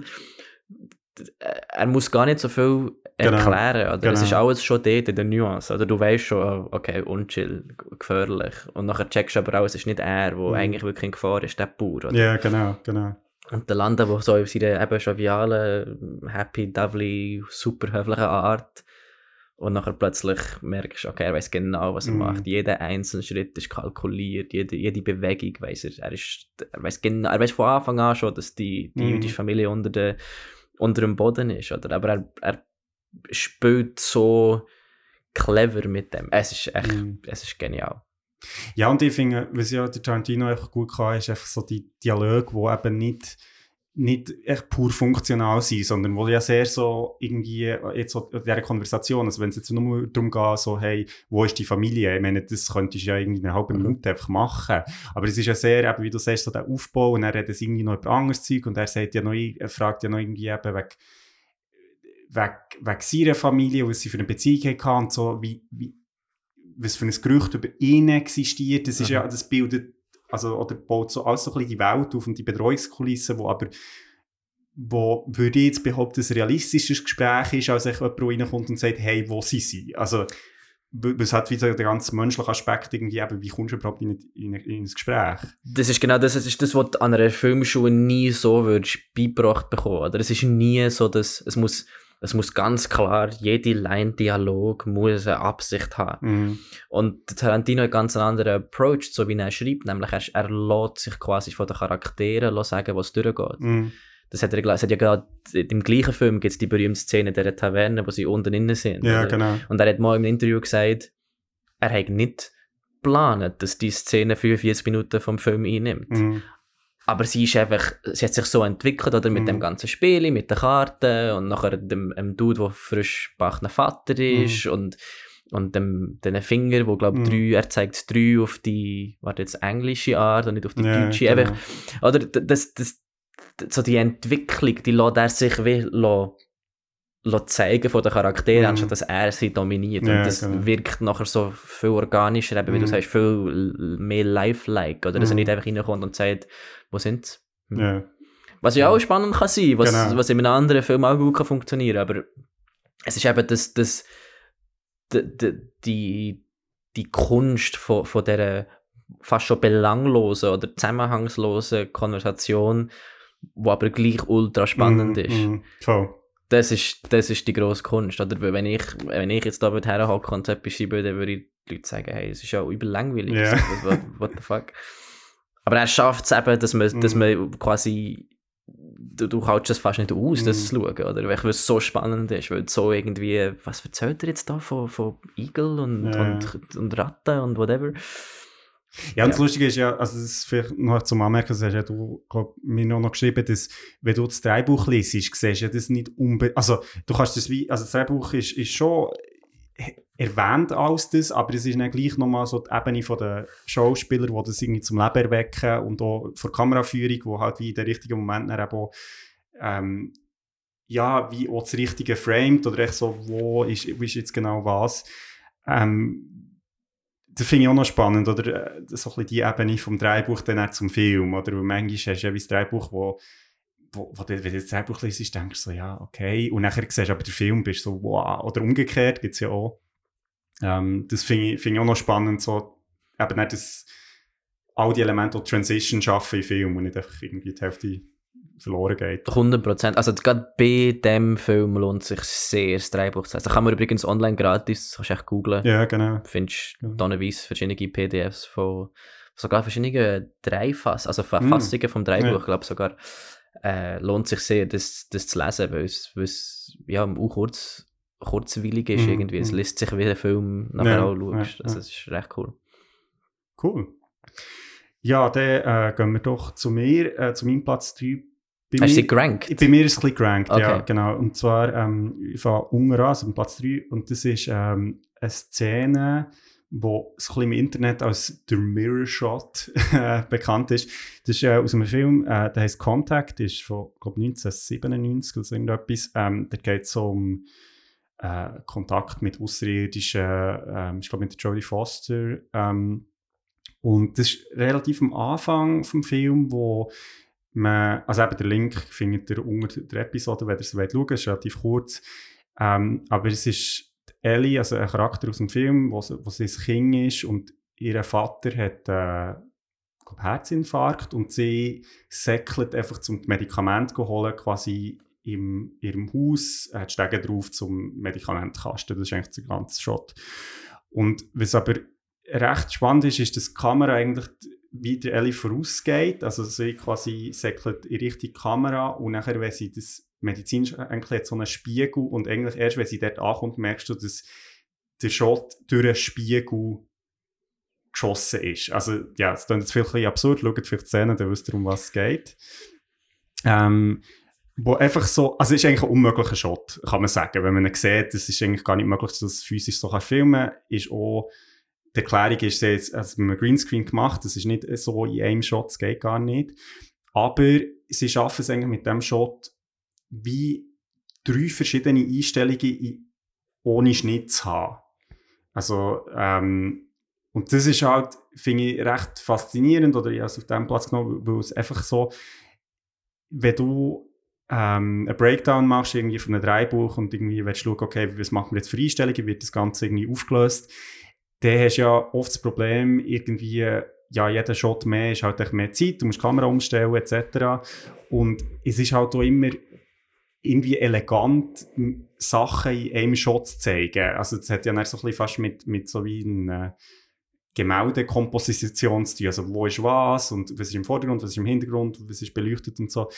Ähm, und so die Kunst dort so ein bisschen drüber, also ja, eben nicht echt sagen, okay, hier machen wir Schnitt und nachher ist irgendwie Shot gegen Shot oder so, sondern irgendwie, wie können wir Sachen kombinieren, dass wir sie in, einem, in einer Einstellung sehen, das finde ich extrem faszinierend. Da gibt es ja auch Filmemacher sich, oder Filmemacherinnen, die sich extrem nur mit dem auseinandersetzen. Aber ich finde es ein extrem gutes Beispiel, wie man eben ein bisschen kann, ja, wie, also outside the box ist jetzt vielleicht ein bisschen gross gesagt, aber einfach wie, wie kann man Sachen irgendwie kombinieren und eben spiegeln, ist jetzt nicht eine mega neue Erfindung, aber ist halt ein Tool, das man sehr gut kann nutzen für so Zeug. Genau. Ja, ich glaube, das ist so, das ist, du hast es ja vorhin auch gemerkt, wo du versucht hast zu erklären, was man genau sieht. Ja. Und das geht ja wie nicht. Und das Genau. ist für mich echt, das, äh, das unterstreicht eigentlich die Szene am besten. Oder du Mhm. kannst es nicht, es ist eben wirklich Kunst von Cinema, dass du eben nicht kannst drüber Mhm. reden, sondern dass du es wirklich musst erlebt haben. Also du Genau. kannst natürlich drüber reden müssen, da reden wir jetzt drüber. Aber du musst es wirklich erleben, um zu verstehen, was genau Mhm. geht ab, oder? Und auch da wieder ist es ja eigentlich recht simpel. Also, Ja. es ist ja nicht irgendwie, aber wie du sagst, es ist nicht das Rad neu erfunden, es kommen Mhm. nachher noch Szenen, die dann viel komplizierter Mhm, sind, oder mhm. sie, sie rennt, es ist ja ein Mädchen, das zum, zum einem Schaft rennt, zum einem Spiegelschrank im Badzimmer, der auftut. Genau. Also, weißt genau, völlig that's it, so, ja. Aber es ist halt schön, dass das Krasse dran ist, dass sie es so auf eine interessante Art erzählt Mhm. haben, dass es absolut ikonisch ist geworden. Genau. Das ist schon sehr, ja, das ist, das ist mega inspirierend natürlich. Oder so, da, die, die Idee musst du zuerst mal haben. Ja, und ich finde auch so, das Lustige ist ja, in, de, in diesem ganzen Shot wird ja nicht geredet. Mhm. Also, und es ist ähm, so ein bisschen wie eine poetische Gegenüberstellung von verschiedenen Sachen. Oder du siehst das Mädchen, das zum, zum Schrank säckelt, dann hast du wie einen Shot auf das Medikament und dann hast du noch einen Shot auf das Familienfoto von, ja, also von ihrem Vater, von ihren Eltern. Und das ist ja alles, du folgst dem wie, aber es ist ja nicht, es wird ja nicht erklärt, was was ist, aber du kannst wie automatisch folgen, was jetzt das alles für eine Relevanz oder für, eine- Mhm. für eine Connection hat. Und das finde ich irgendwie auch cool, dass du wie kannst, also das ist ja Kunst vom Film, dass du eben nicht äh, Show Don't Tell, oder dass du eben Sachen zeigst und wie die Zuschauer in lässt, lässt selber also das, den Zusammenhang äh, herstellen.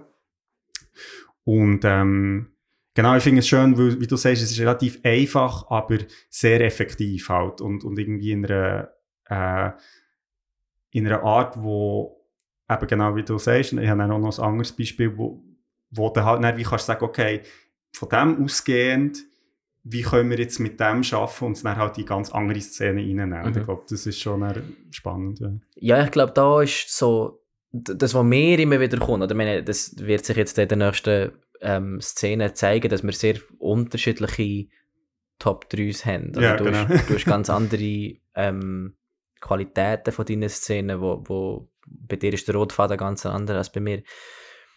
Und ich bin immer sehr schnell bei solchen Szenen, eben, wo sie so total, in Anführungs- und Schlusszeichen, banale Sachen spannend zeigen, Mhm. sage ich immer schnell, ist Style over Substance. Mhm. Ist doch scheißegal. Sie sollen einfach jetzt das Schäftchen auftun, Medis Mhm. rausnehmen, spannend ist, was nachher passiert. Mhm.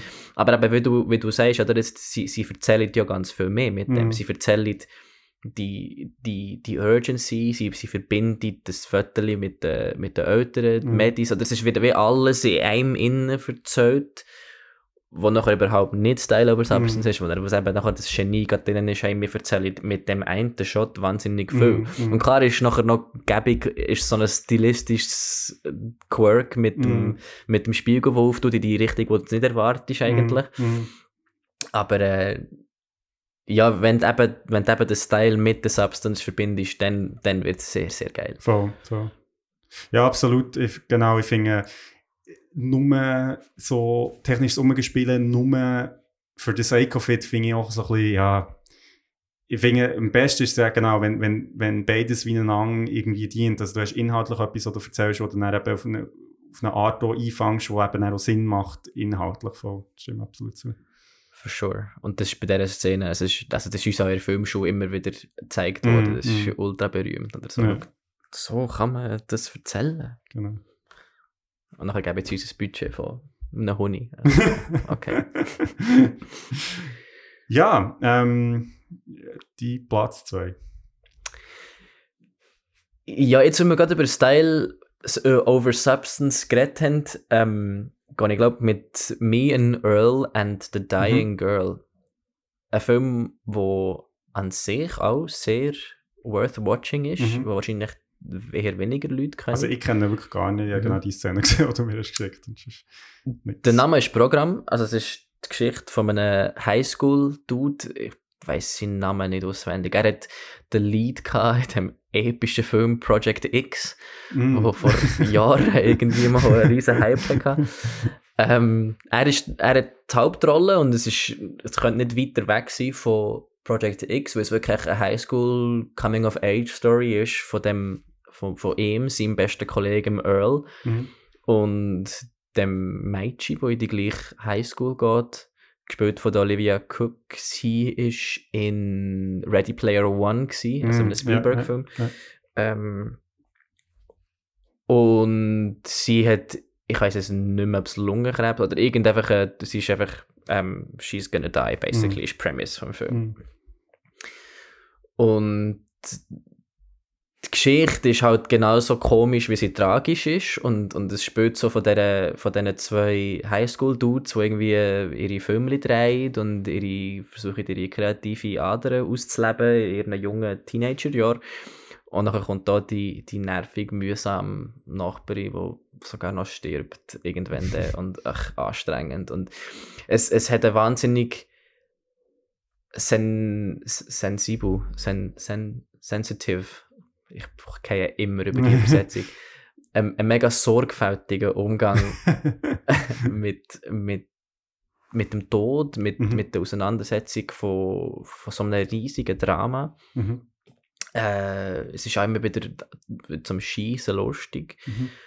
Und ich glaube, die Szene, die ich da ausgesucht habe, die eben da wird in der, in der Description sein vom, vom Poddy, die, die beschreibt, oder die ist, glaube ich, recht repräsentativ für, für, für einen Film.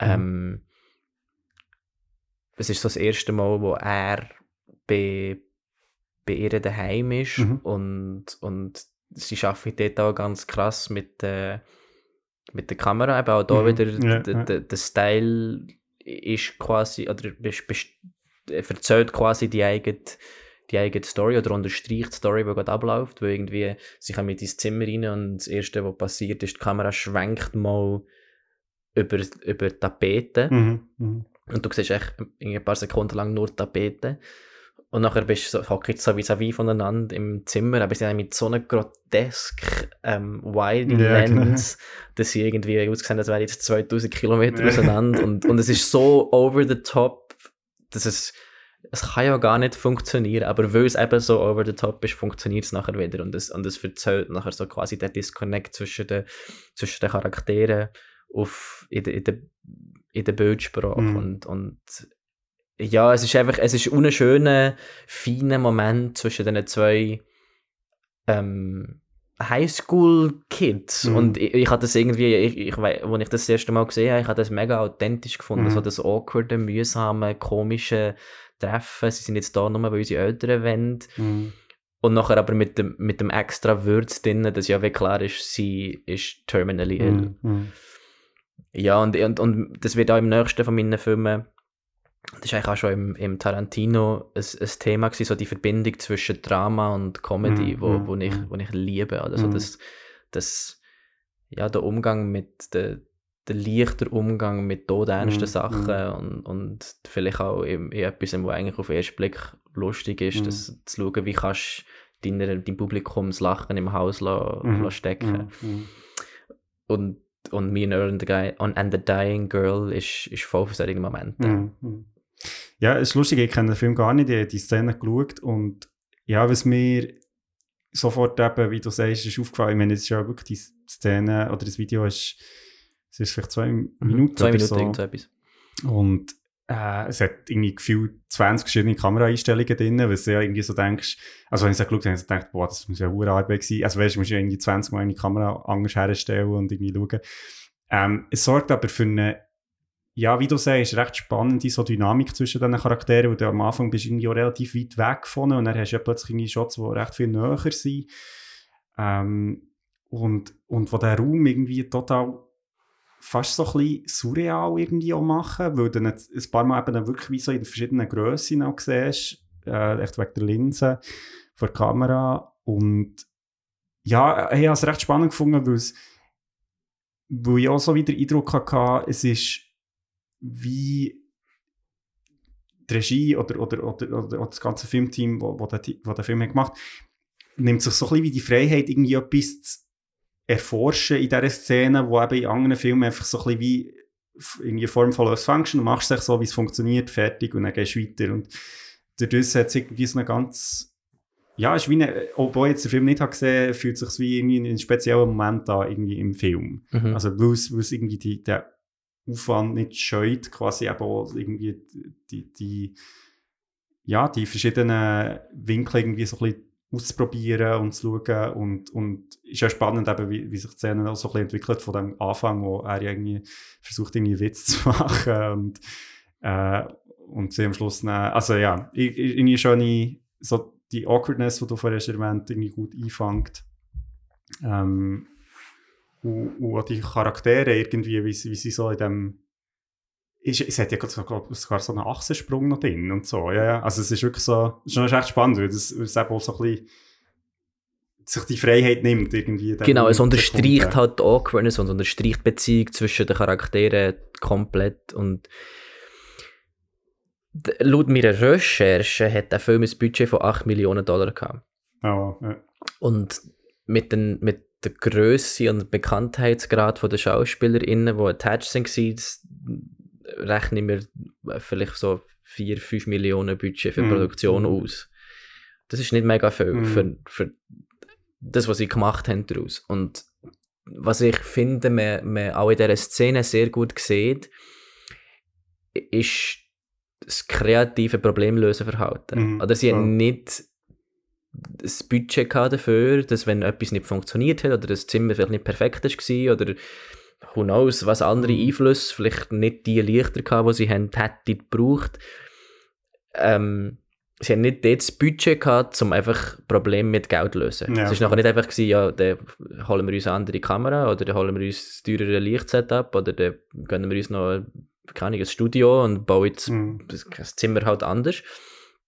Sondern sie sind eben kreativ vorgegangen, haben vielleicht die, die Linse auch ein bisschen aus einer, aus einer Not rausgewählt oder Mhm. eben aus, der- aus der Not eine Tugend gemacht und das wie quasi nachher auf, auf, auf ihre Seite für einen Vorteil ausgenutzt. Und mir ist wichtig gewesen, in meinen Top 3 über so einen Film zu reden, Mhm. weil ich auf solchen Filmen bin Ja, aufgewachsen. Also das sind so meine ersten Filme gewesen, so, wo ich, wo ich drauf geschafft habe. Also die eher Low-Budget Indie-Features, nicht von den grossen Studios, wo du eben hast müssen ja, irgendwie kreative Lösungen finden für, Mhm. für Probleme, wo, wo auf einer Netflix, Disney, whatever ähm, Produktion einfach hast können Geld aufschmeißen und Voll. ja, hat es nicht funktioniert, okay, brauchen wir das Studio noch zwei Wochen länger und bauen zuerst das Set noch einmal oder whatever, oder?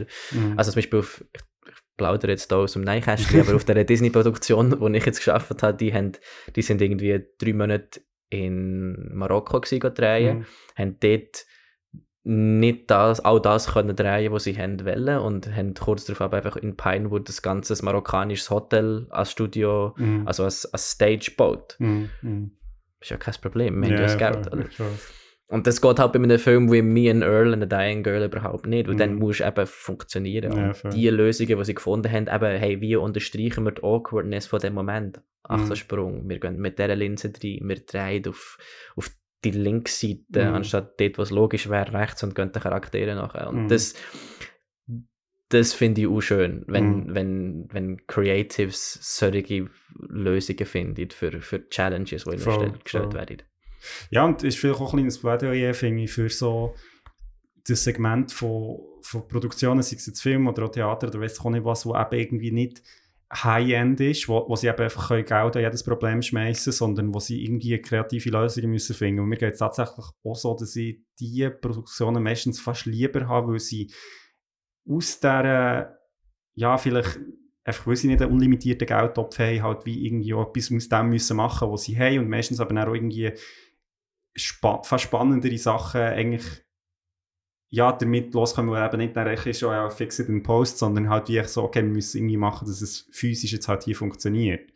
Und ich denke, werden wir vielleicht dann auch noch ein bisschen drüber reden, ich habe das Gefühl, gerade auch im Film und in einer Zeit, wo wir uns befinden, wo mit, mit Virtual Production sehr viel möglich ist, ähm, finde ich schon, es hat eine, ja, eine gewisse Faszination oder Eleganz vielleicht auf Sachen, die du einfach eben vor der Kamera löst und nicht erst in der Post-Production. Genau. Voll. Das ist genau, genau das, wo, wo die Szene repräsentiert. Voll, voll. Ja, ähm, genau. Ich habe auf meinem Platz 2 jetzt quasi wie die logische Fortführung von, von, von meinem Platz 3. Ähm, und zwar, also nein, das ist ein kleiner Sprung, aber das ist eine Szene aus dem Film Children of Men von Alfonso Cuarón. Ähm, ein super Film, wir haben vorhin schon ein bisschen pre-Podcast darüber geredet. Ähm, ein Film, den ich mega gut finde, allen empfehlen, aber auch ein kleiner Disclaimer muss sagen, so, schaut, dass ihr irgendwie mit guten Leuten seid und so, weil er ist auch recht, kann ihm recht abziehen. Also einfach, weil die Themen, die er behandelt, schwierig sind. Ähm, ja, und auch so eine, ja, eine Brutalität und Härte hat, wo, wenn man jetzt hier im Jahr 2023 in England ist und der Film spielt in England und so ein bisschen schaut, das war irgendwie eine Zukunftsvision von ein paar Jahren und dann schaust du so ein bisschen, wo wir jetzt heute sind, irgendwie schon ein bisschen so, äh, okay, ähm, schwierig. Mach mir nicht Angst. das habe ich noch gar nicht überlegt. ähm, genau, aber ein super Film und ähm, der Film hat mehrere so mega lange, ungeschnittene Sequenzen, ähm, wo ich jetzt echt die eine davon ausgewählt das ist das sogenannte Battlefield Scene, ähm, wo sechs Minuten geht und eigentlich äh, ja einfach eine Einstellung ohne Schnitt, wenn es sechs Minuten ist, wo ähm, im Protagonist, äh, gespielt von Clive Owen, ähm, über ein ja, so urbanes Schlachtfeld folgt. Und ja, wo du einfach, also Kamera folgt ihm halt wirklich durch die ganze Schlachtszene und es passiert uh, viel rund um ihn. Also halt wirklich also, ja, eine Kriegsszene quasi. Die Kamera ist drinnen und draussen und, und sowieso. Und ja, wo du dich fragst, hey, wie zur Hölle haben sie das gemacht, ohne dass irgendwie Kameramann, Kamerafrau irgendwie die ganze Zeit über irgendetwas ist gestockelt, irgendwie Leute ist reingelaufen, die ganze Beleuchtung, also ja, einfach crazy. Und, und rundum ist Krieg. Also das hat, das erste Mal, als ich den Film gesehen habe, mich das extrem fasziniert. Ähm, man muss vielleicht dann auch noch ein bisschen dazu sagen, wie sie es gemacht haben, aber jetzt einfach mal so, ja, hat mich extrem geflasht, wenn ich es das erste Mal gesehen habe. Ja, es ist, es ist so ein bisschen der Signature von, von Quaron und Mhm. Lubeski. Also der Mhm. Lubeski ist, ist der Cinematograph, ähm, der Quaron der der Regisseur, wo unter anderem auch Harry Potter and Ja. The Prisoner of Azkaban Genau. haben gemacht, gerade vorher. Ja, genau. genau. Und er hat ja nachher auch, sind ja nachher auch zusammen Oscars gewonnen, Roma und Gravity etc. Mhm, Also sie mhm. sind ja ein super, ein super Duo. Und ja, also eben, es geht auch im, im, im Filmmacherkreis ist das auch eine sehr berühmte Sequenz, so dass, dass, d- das ab, die abgestimmte ja, die Abgestimmtheit von dem Mhm, Ganzen, mhm. oder? Das, das, das, das ist für mich, oder mit, mit, dem, mit dem ID-Brain Mhm. reinzugehen, genau, die, genau. die, die Probe und die Dedication und die, die Akribik, die dort Mhm, rein ist mhm. gegangen, um, um diesen Take so perfekt Mhm. herzubekommen, das ist so inspirierend. Das ist Mhm. krass, was dort alles, wie du vorhin gesagt hast, oder was dort alles reinfließt, dass du Mhm. sechs Minuten lang so ein komplexes äh, Teil von dieser Story Mhm, erzählst. mhm, All mhm. die Statistinnen, all die Supporting Artists, all die Faktoren, die mitgespielt Mhm. haben, um, um das so zum, zum Leben zu erwecken. Das ist äh, episch. Ja, und ich meine, es ist ja auch spannend, eben, also es ist jetzt nicht bei weitem nicht der einzige Film, der das macht. Und es hat ja wie mit äh, Victoria oder auch äh, 1917 hat es ja Filme, eben, wo, wo das einen ganzen Film durchmachen. Ähm, ja, wo, wo für mich aber jetzt irgendwie schon die Szene dort recht oder wie rausgestanden ist, weil es ja in einem Film ist, wo mehr, zwar mehrere von diesen Sequenzen hat, aber schlussendlich gleich eigentlich wie noch ja, wie ich ein normaler Film ist und, und einfach für gewisse Momente wie die Dramatik wählt. Und was ja auch spannend ist, ist, dass, der, dass das ja gar nicht ein Continuous Shot ist. Also es ist ja wirklich, also sie, sie haben nachher gelesen, es sind fünf verschiedene Takes über zwei Locations und eben auch sehr viel noch nachher, also das, was zum Beispiel drinnen war, haben sie das, was man durch die Fenster sieht, ist quasi in Post noch reingefixt und so. Aber was mich dort wirklich fasziniert, wie du sagst, ist so die Dedication, die Vision irgendwie und eben auch zu sagen so, klar, wir können es so einfacher machen, wir machen es jetzt so. Und das hat einen Grund und, und das, das ist die Dramatik, die wir für die Szene. Und ich finde, es ist auch sehr effektiv, weil du dich wirklich als Zuschauer in, wie in diesem Schlachtfeld innen und das Chaos, es ist ja, es ist ja sogar innerhalb der Szene gibt es wie mehrere wie dramatische Momente, wo du so das Gefühl hast, ah, jetzt ist er aber irgendwie, jetzt haben sie ihn gleich irgendwie gefangen und dann kommt aber irgendwie die andere Partei wieder zurück und so. Also es ist ja wirklich irgendwie völlig crazy. Mhm. Ja, auf eine Art macht es ja fast noch beeindruckender, dass es eben nicht ein continuous Take ist. Mhm, Oder? Weil du mhm. könntest wirklich sagen, ja, es ist echt probiert worden bis zum Genau. Gehen nicht mehr und irgendwann nach zwei Wochen intensive Probe haben wir es dann mal gehabt. Genau. Aber es hat eben müssen verschiedene Takes sein, die ja auch in sich selber schon eine Minute oder länger Mhm. gegangen sind, wo ja auch schon, schon sehr lang ist, wenn man Mhm. so Ja, berücksichtigt. Ich glaube, ein Average Take irgendwie was sieben Sekunden ist in einem Kinofilm. Irgend so ja, ja. Maybe less. Vielleicht erzähle ich auch Scheiße jetzt da. Ich, ähm, ich habe auch schon besser aufgepasst, der Filmschule, als bei dieser spezifischen Lektion. Aber item, ähm, oder dass die zusammen müssen hängen, die Mhm, fünf, sechs Takes, genau. die nachher aussehen, als wäre es nur eine. Genau, Das genau. macht es wie auf eine Art noch flashiger, Ja, noch voll. äh, ja, imposanter irgendwie. Das ist schon sehr cool. Ich muss aber schon schnell an dieser Stelle, ähm, weil der Guaron ist wirklich auch einer von meinen Lieblingsfilmmacher. Mhm, Ich mhm. finde, whatever he touches, turns to gold. Und muss aber an dieser Stelle gleich wahrscheinlich einen von seinen unbekannteren Filmen räumen, nämlich, und ich werde es komplett falsch aussprechen, Y tu Mama también. mhm. Das ist äh, 2001, wenn mich nicht alles täuscht. Ich glaube auch Ja, schon mit dem genau. Lubeski, wenn mich das nicht auch täuscht. Mach jetzt noch ein bisschen Fact-Check. Ja. Ähm, Äh, auf Ja, jeden Fall ja. später in, mit dem Lubeski, in, in Mexiko ähm, so ein bisschen sein Durchbruchfilm, wenn man das so will. Mhm, Ich glaube, der hat nachher ihm die Möglichkeit gegeben, Harry Potter zu machen, weil es wie so unterstrichen, dass er auch mit, Film, mit Kiddies Mhm. kann oder mit jungen Erwachsenen, was ja dann schon war, kann, kann gut zusammenarbeiten. Und der ist eben auch so ein bisschen wie Me and Earl and a Dying Girl nicht mit wahnsinnig grossem Budget Mhm. bestückt gewesen, aber, aber die Art und Weise, die Geschichte zu erzählen und die kreativ ähm, die kreativen Entscheidungen, die getroffen sind worden, sind, sind ultra beeindruckend und der Film geht wirklich unter die Haut auf, auf ganz viele verschiedene Arten und ist gleichzeitig auch mega mega ähm, sensitive Mhm. mit, mit dem Umgang mit den Themen. Auch wenn er sehr ruhige Momente hat. Ich, ich will nichts spoilern, darum töne ich jetzt so vage. Aber Ito Mama Tambien definitiv äh, ein Shoutout wert. Nice. Ich kenne nur den Namen, aber den muss ich Mhm. jetzt mal schauen. In dem Fall. Sure. cool. Ähm, ja, dann würden wir schon zu deinem letzten Platz kommen. In dem Fall. Mm. Also letzten oder ersten oder was auch immer. Ja, da, da, da komme ich auch, auch schwer aus dem Schwärmen raus. Da- Das ist eine Szene aus dem Film In Bruges, auf zu Deutsch Brücke sehen und sterben.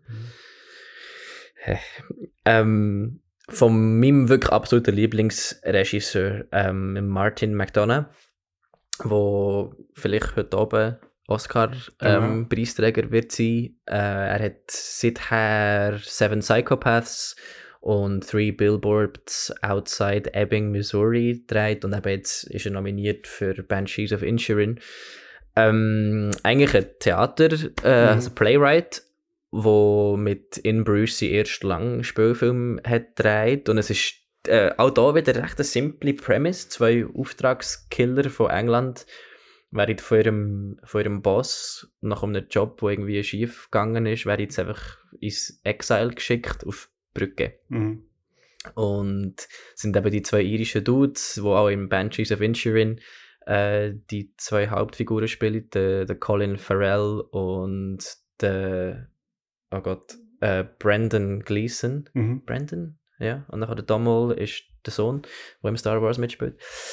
Und die zwei könnten unterschiedlicher nicht sein und, und, und einerseits versucht im, im Gleason sein Charakter immer wieder zu sagen, hey, komm, wir machen jetzt das Beste Situation und aber der, der, der Charakter von Colin Farrell findet Bruges einfach nur eine Scheiße.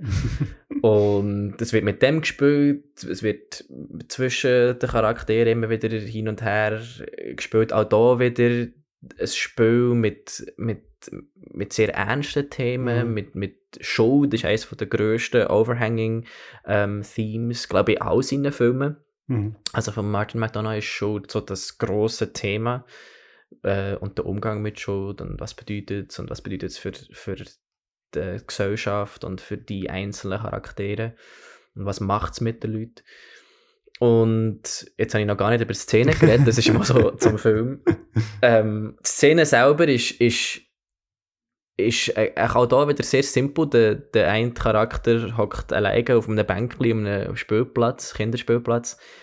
Und der andere Charakter schleicht sich quasi an. Und der Charakter vom äh, Brandon, Brandon gell, Ja, Gleeson, genau. äh, hat den Auftrag bekommen, äh, sein Compatriot, also eben der, der, der Charakter vom, vom Colin Farrell, umzubringen. Mhm. Und kommt dort an mit geladener Waffe und schleicht sich von hinten an und will mich abschießen. Und in dem Moment, wo er will ihn umbringen äh, also raiset der Colin Farrell seine eigene Gun und hebt sie sich an die Schläfe und versucht sich selber umzubringen. Also sie haben quasi die gleiche Absicht. Mhm. Und weil sie die gleiche Absicht haben, machen sie es nachher beide nicht. Mhm. Und das, also das, ich weiß auch nicht, der, die, die Situation, die skurril, absurd und gleich total menschlich Mhm. Dynamik und, und Entwicklung von dieser Szene, die fasziniert mich bis heute. Also der Film ist 08 rausgekommen Mhm. und ich bin immer noch, das ist, das ist so cool, weil es ist so logisch, warum es dann nicht passiert, Mhm. obwohl beide eigentlich das Gleiche wollen. Und wenn nur jemand die Absicht hat wäre wahrscheinlich das Ergebnis gewesen, dass Mhm. der Colin Farrell eben stirbt. Aber weil beide das Gleiche vorhaben, gehabt, passiert es nachher nicht, weil sie sich quasi Minus und Minus gibt Plus. Mhm. Also es ist, es ist so bizarr und lustig und gleich total ernst und Mhm. traurig. Und nachher sind sie dort und reden über Waffen und Mord und, und Schuldgefühl und am Schluss kommt der Totale vom Kinderspielplatz und du bist so, denkst what, what the hell, was, Mhm. was ist das für eine, ja, für eine Absurdität irgendwie. Also ich finde ich find es super, weil der äh, Brandon Gleeson oder sein Charakter in, in dieser Szene ja so eine wie aus einem Reflex, also er ist ja wie bereit, ihn umzubringen und nachher sieht er, dass eben der äh, Colin Farrell oder, oder sein Charakter die Waffenkopf hat und, und wie aus dem Reflex raus sagt so, hey, nein, stopp quasi. Und, aber das, irgendwie der, der Ungebrauch und nachher auch das, dass eben der, der Colin Farrell sieht, dass der andere eine Waffe in der Hand hat, es sorgt wie für, dafür, dass, also, eben, es ist so absurd. Du kannst jetzt wieder weiterfahren mit dem, was du hast willst, und musst jetzt halt wie weiter darüber reden. Und nachher eben, und er sagt ihm ja sogar, also, du kannst dich jetzt nicht sich umbringen, obwohl er ihn ja hat umbringen. Ja, genau. Das ist ja so absurd. Das ist so, Was machst du da? Ja, dich umbringen. Und du, ja, ich mich auch. Ja, das kannst du doch nicht. Ja, aber du machst das gleich. Also, also wirklich ja, also, episch. Und nein, es ist eben nicht irgendwie so Sitcom-Style, weißt du, wo es einfach Mhm. nur so alles ist darauf ausgelegt, dass es diesen Moment gibt, sondern es ist Genau. einfach eine Szene im Film, wo weh an dem Punkt zwangsläufig jetzt passiert, vielleicht für Mhm. einen Plot weiterzubringen. ja, voll. Das ist genial. Es ist, ist super und ich finde, ja, hat, hat echt so eine schöne, also für mich, habe ich hier schon ein paar Mal erwähnt, aber ich finde, für mich hat, äh, die Coen Brothers Filme haben ja auch so ein bisschen so die Absurdität vom Alltäglichen und eben so das Zeug, wo man in Filmen eben schon relativ selten, in, in Filmen ist ja das Timing oft perfekt oder? Irgendwie, es lenkt eben nicht auf, auf einen Zug nach irgendwie ins Paradies oder weiss ich auch nicht was, es ist immer so, dass es echt gut stimmt für einen Plot. Und zum Beispiel jetzt in diesem Film, aber auch in vielen Coen Brothers Filmen ist es ja eben genau so, dass eben irgendwie das Timing eben nicht stimmt. Eben, dass, dass genau so Blödsinn passiert und dann fragt, wie gehst du denn mit dem um, wenn es eben nicht so wie im Film ist, sondern das ist ja das, was wir im Alltag erleben, oder? Das- Wo Sachen einfach irgendwie awkward sind und komisch und was eben auch nicht so irgendwie die Leute echt gut so der One-Line auf der Lippe haben, um die Situation aufzulösen. Und ich, ich finde das immer schön, wenn sich ja, Filmemacherinnen oder Leute, die Drehbücher schreiben oder weiss ich nicht was, echt so in diese Szene reinwagen, weil ich das Gefühl, das ist sehr viel näher an unserem Alltag halt dran, also oder an den Erlebnissen, die wir selber haben. Ich glaube, in dem ist der Martin McDonough absolut ein Master. Mhm. Also, in Bruges ist vielleicht dort sogar sein, sein bestes Werk. Mhm. Einfach rein so von, der, von dem Spielen mit dem Timing eben Mhm. und, dem, und das so ein bisschen ins Absurde, die alltägliche Situation ins Absurde zu ziehen. Mhm, Und, mhm. und auch dort wieder habe ich das Gefühl, ein bisschen wie beim Tarantino am Anfang, es ist so, er lässt sich von den Charakteren lässt die Geschichte Voll, erzählen. Es ist nicht er, der leitet, sondern mehr so, hey, er, er hat es auch gesagt jetzt im, in einem Interview für Banshees, er wüsste wie nicht, wo sein Film endet. Mhm. Er lässt sich von den Charakteren sagen und klar, du hast irgendwie diese Grenzen, weil du kannst ja nicht sieben Stunden lang einen Film äh, zeigen, aber er lässt sich wie lassen- er, er findet es wie selber raus. Ja, und das macht es für den Zuschauer halt auch mega spannend, weil du ja wirklich keine Ahnung kannst haben, wo der, wo der Writer jetzt durchgeht, weil er selber gar nicht weiß, wo er durchgeht. Genau.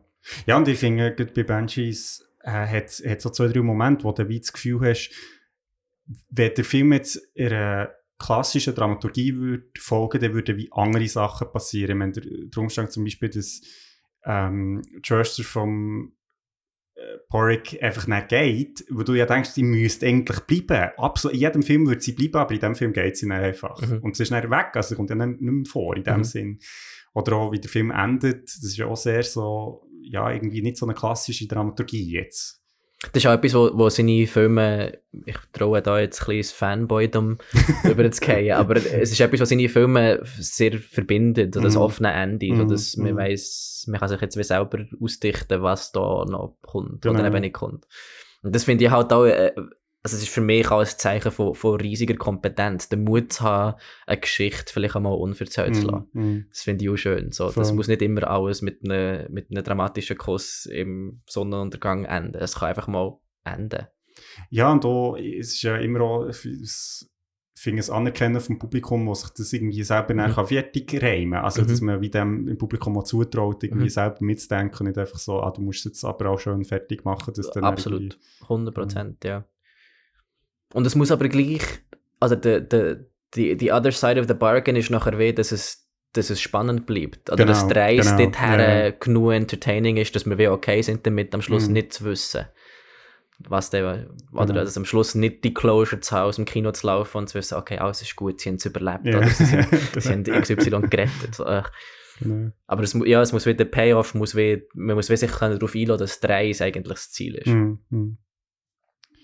Cool. Ähm, ja, dann würden wir noch äh, zu meiner letzten Szene gehen. Yes, please. Ähm, das ist ein Film, wo wir hier auch schon, glaube kurz mal darüber geredet äh, bei Beyond Format. und zwar ist das, äh, der Film ist Tenet, der ja am 20 ist rausgekommen. Ich glaube, der erste Film, den ich so ein bisschen Post-Pandemic oder noch in der Pandemie Mhm. selber in geschaut im Kino. Mhm. Und ähm, dort der hat ja viel Zeug, wo einfach irgendwie recht abgefahren ist in dem Film, was mich besonders fasziniert hat, oder wo ich jetzt darüber rede, ist die Kampf- oder Fight-Szene im Flughafen, wo ja der Protagonist, der der John David Washington, also von John David Washington gespielt, ähm, gegen einen maskierten, ähm, also jetzt mal ohne Spoiler, maskierten Dude kämpft. Falls ihr den Film noch nicht habt gesehen müsst ihr jetzt hier schnell weglassen. Genau, es stellt sich dann heraus, es ist ja er selber, wo er, wo er gegen sich kämpft. Ähm, und das Krasse ist ja, dass ein, also es sind zwei Figuren in diesem Kampf innen. Eine ist vorwärts in Zeit, eine rückwärts in Zeit. Und die Szene kommt im Film zweimal vor. Und es ist aber zweimal komplett neu gefilmt. Was ich, also was ich auch denken, kannst du eigentlich zweimal die gleiche Szene zeigen. Es, würde ja, es wäre irgendwie egal. Aber der Aufwand, dass es zweimal verschieden gefilmt ist, wo man irgendwie, irgendwie der ein oder eben der andere Charakter framed quasi. Und das Krasse ist, dass eben der Fight läuft ja wie eigentlich nach einer absurden Logik ab. Oder die eine Person ist vorwärts in Zeit, die andere rückwärts. Und was bedeutet das für eine Kampfszene? Und darum ist ja beim ersten Mal schauen, bist du so ein bisschen überfordert fast so ein bisschen von Logik. Und dann siehst du es zum zweiten Mal, bist du so, aha, okay, aus dieser Sicht macht das natürlich wiederum Sinn. Finde ich extrem abgefahren. Ähm, auch echt die Idee, also so vom Film generell mit, mit, dem, mit der Reverse Time, wo ja auch in anderen Szenen vorkommt, aber dort so das Aufeinandertreffen und sehr physische Szene, ähm, ja, finde ich echt spannend, etwas, wo ich, ich sehr ähm, eigen finde, so im Film. Genau. Für mich ist, für mich ist da, wenn wir schon wieder von, ich rede jetzt noch einmal von Style over Substance, für mich ist da, der Style ist die Substance. Mhm. Oder also es geht Ja, ja, ja. genau um das, dass Genau. eben die Zeit vor und rückwärts kann Mhm. laufen. Und das ist so ein bisschen der, der Hook vom Nolan als Filmemacher eigentlich. Genau. Also m, angefangen, glaube ich, bei Memento. Genau. Memento heißt er, ja Nein, epischer Film, by Mhm. the way. Wirklich, also arguably sein best und, Mhm. und bis hin eben Prestige spielt mit dem Interstellar, Inception sowieso, ähm, Dunkirk ja sogar. Mhm. Also es ist ja sowieso immer ein riesen Thema bei Mhm. ihm, wo, wo ich immer finde, ich bin zu wenig schlau, um das zu checken. Mhm. Ich, mein Hirn klingt sich irgendwann aus. Mein Mhm. Hat irgendwie irgendwann ein Level weniger als er. Er kann Mhm. sich nachher irgendwie dort noch eine Ebene vorstellen, aber das wäre dann so, wenn der müsste ja der so und sie ist nachher rückwärts und rückwärts reden, dass es nachher wieder vorwärts und so weiter. Ich komme dort irgendwann nicht mehr Mhm. raus und hocke nachher echt da und finde, oh, geil. und bei dieser Szene genau, also eigentlich beim ganzen Film, ich habe den Mhm. Film episch gefunden, Mhm. Aber würde nie und nimmer behaupten, ich ihn nicht gecheckt. Mhm. Mhm. Und das ist eigentlich auch eine riesige Kunst, oder? Dass du etwas so Komplexes kannst, kannst gleich irgendwie ja, abbrechen. Dass, es, Mhm, dass es mhm. entertaining bleibt, dass es spannend bleibt, dass es einigermaßen genug Sinn macht. Mhm. Also su super. Also was für eine geile Inclusion in die Liste, wirklich episch. Nein, ich finde, ich muss sagen, ich habe so ein bisschen meine Schwierigkeiten mit dem Film, wo auf der einen Seite von stimme dir absolut zu, ich finde ihn mega faszinierend zum Schauen, ich finde die Idee auch geil, also so wie eben nicht einfach Film rückwärts zeigen, sondern wie beides gleichzeitig, also Mhm. du hast wie Sachen vor, vorwärts bewegen und Sachen, die sich rückwärts bewegen. Ähm, wie sie so bisschen schwierig, oder wo ich ein meine Mühe habe im Film, ist, ist so ein bisschen mit der emotionalen Ebene, die hat bei mir irgendwie nicht zündet. Also für mich war es wie ein Bond-Film, gewesen, wo, ich, wo es mir wirklich egal ist, wieso jetzt genau. Ich glaube, wenn man die Ebene wie ausblendet, dann funktioniert es für mich super. Aber wo ich halt mit Interstellar wie einfach dort finde ich, ha- hat er wie die Kombination aus emotionalem Storytelling und eben dem ganzen technischen irgendwie hat für mich wie besser funktioniert. So, also sie wie dem besser irgendwie können folgen. Ich habe Interstellar emotional fast schon zu fett aufgetragen gefunden. Ja, ich das halt- könnte man vielleicht auch sagen. Ja, das ist wie das, was du vorhin mehr Pre-Podcast gehabt hast über Children of Men. Du würdest nicht noch einmal schauen, Genau, oder weil es ja. eben heavy ist. Für mich ist das Interstellar gewesen, weil es so heavy oder so, oh, krass. Und nachher ist er am Schluss irgendwie jünger als seine Tochter und Ja. das killt einem fast. Und, und ich habe dort Tenet eben noch nice gefunden, weil mich hat, ich habe mich nicht müssen emotional Mhm, so mhm. anstrengen, Mhm. zum, ich habe können mich darauf fokussieren, checke was abläuft. Wenn das sind, oder so Ja. von dem her. Und, und darum habe ich das eben noch nice gefunden, so ein bisschen, ich habe gar nicht, ich habe es gar nicht deeper gebraucht Ja, irgendwie. voll, Ich voll. habe Inception dort besser gefunden, von der, von der Mischung zwischen emotional Mhm. Und, und Technicality Ja, quasi. ja, voll, voll. Interstellar ist, ist ach, zu heftig. Aber ja, item, also jedenfalls, ich, ich finde es ein mega cooler Film und eben auch Mhm. so in dieser, was ja auch spannend ist, ich, ich habe jetzt für, die Folge auch noch ein bisschen nachgeforscht, wie, wie haben sie das gemacht und was recht spannend ist, ist, dass sie eigentlich all die Szenen, wo eben beide Zeitrichtungen drinnen vorkommen, haben sie zuerst mal wie in einem digitalen Mom also Modell gebaut und dann die Szene einfach ein paar Mal vorwärts und rückwärts abgespielt, um zu schauen, wie würde das funktionieren, wie muss es aussehen, wie müssen wir das machen, dass sie mal, was ich auch mega krass finde, weil ich meine, für das, das ist fast nicht möglich ohne die digitalen Mittel, die wir heute haben, weil du musst es mal wie können testen und anschauen und, und so. Und entsprechend ist auch die Kampfszene, haben sie eigentlich alle äh, Kampf, also Schläge und Ab, äh, Abwehr und so, haben sie müssen vorwärts und rückwärts lernen und sie haben es dann auch so gemacht. Und das ist noch spannend, weil also Stunt- und Fight-Coordinators und auch Schauspielerinnen sagen eigentlich alle, es ist wie ein Territorium, das sie vorher alle überhaupt nicht kennt. Und ich finde, das ist schon eine rechte Leistung, eben irgendwie in einem Medium, wo jetzt, also Film ist jetzt irgendwie nicht irgendwie mega neu oder so, es gibt seit mehr als 100 Jahren, ähm, einfach wie so neue Sachen zu finden und, und sich eben auch mit der, ja, mit der Leidenschaft für, für Sachen neu zu entdecken, sich in das reinzustürzen und eben auch jetzt in diesem Film ist ja vieles, haben sie wirklich, also der, der Nolan ist auch ein bisschen bekannt dafür, dass er irgendwie versucht, die Sachen so echt, also mit physischen Modellen wie möglich zu machen und nicht mega viel auf, äh, auf Post rauszuschieben. Hat ja tatsächlich ein Flug in Genau, gecrashed. genau, also, genau, kann man genau. an dieser Stelle auch mal erwähnen. genau, genau. Und das finde ich extrem faszinierend und ich finde es, ja, einfach auch die Szene sehr cool, weil sie ja auch eben wie noch den Twist drin hat, dass es ja schlussendlich der gleiche Charakter ist und das weiß man ja erst in der zweiten Hälfte vom Film.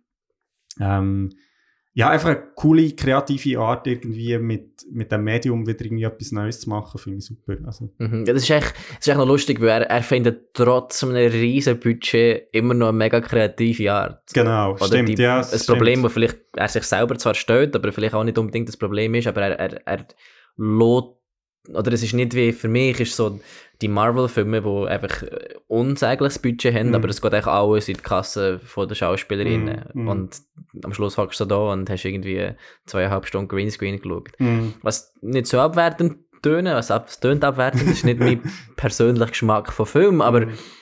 aber ich finde es halt wirklich, ich finde genau das, was du sagst, auch mega inspirierend. So, Mhm. dass, dass die Boundaries zu pushen. Oder wie können wir das, eben, wie können wir den, den Airplane Crash nicht mit VFX machen? Mhm. Wie machen wir ihn praktisch? Wie machen wir den Fight praktisch? Mhm. Wie bringen wir das her, vor, rückwärts? Mit, mit, ja, eben viel akribischer Arbeit, mit viel Dedication, viel Leidenschaft für, für die Craft.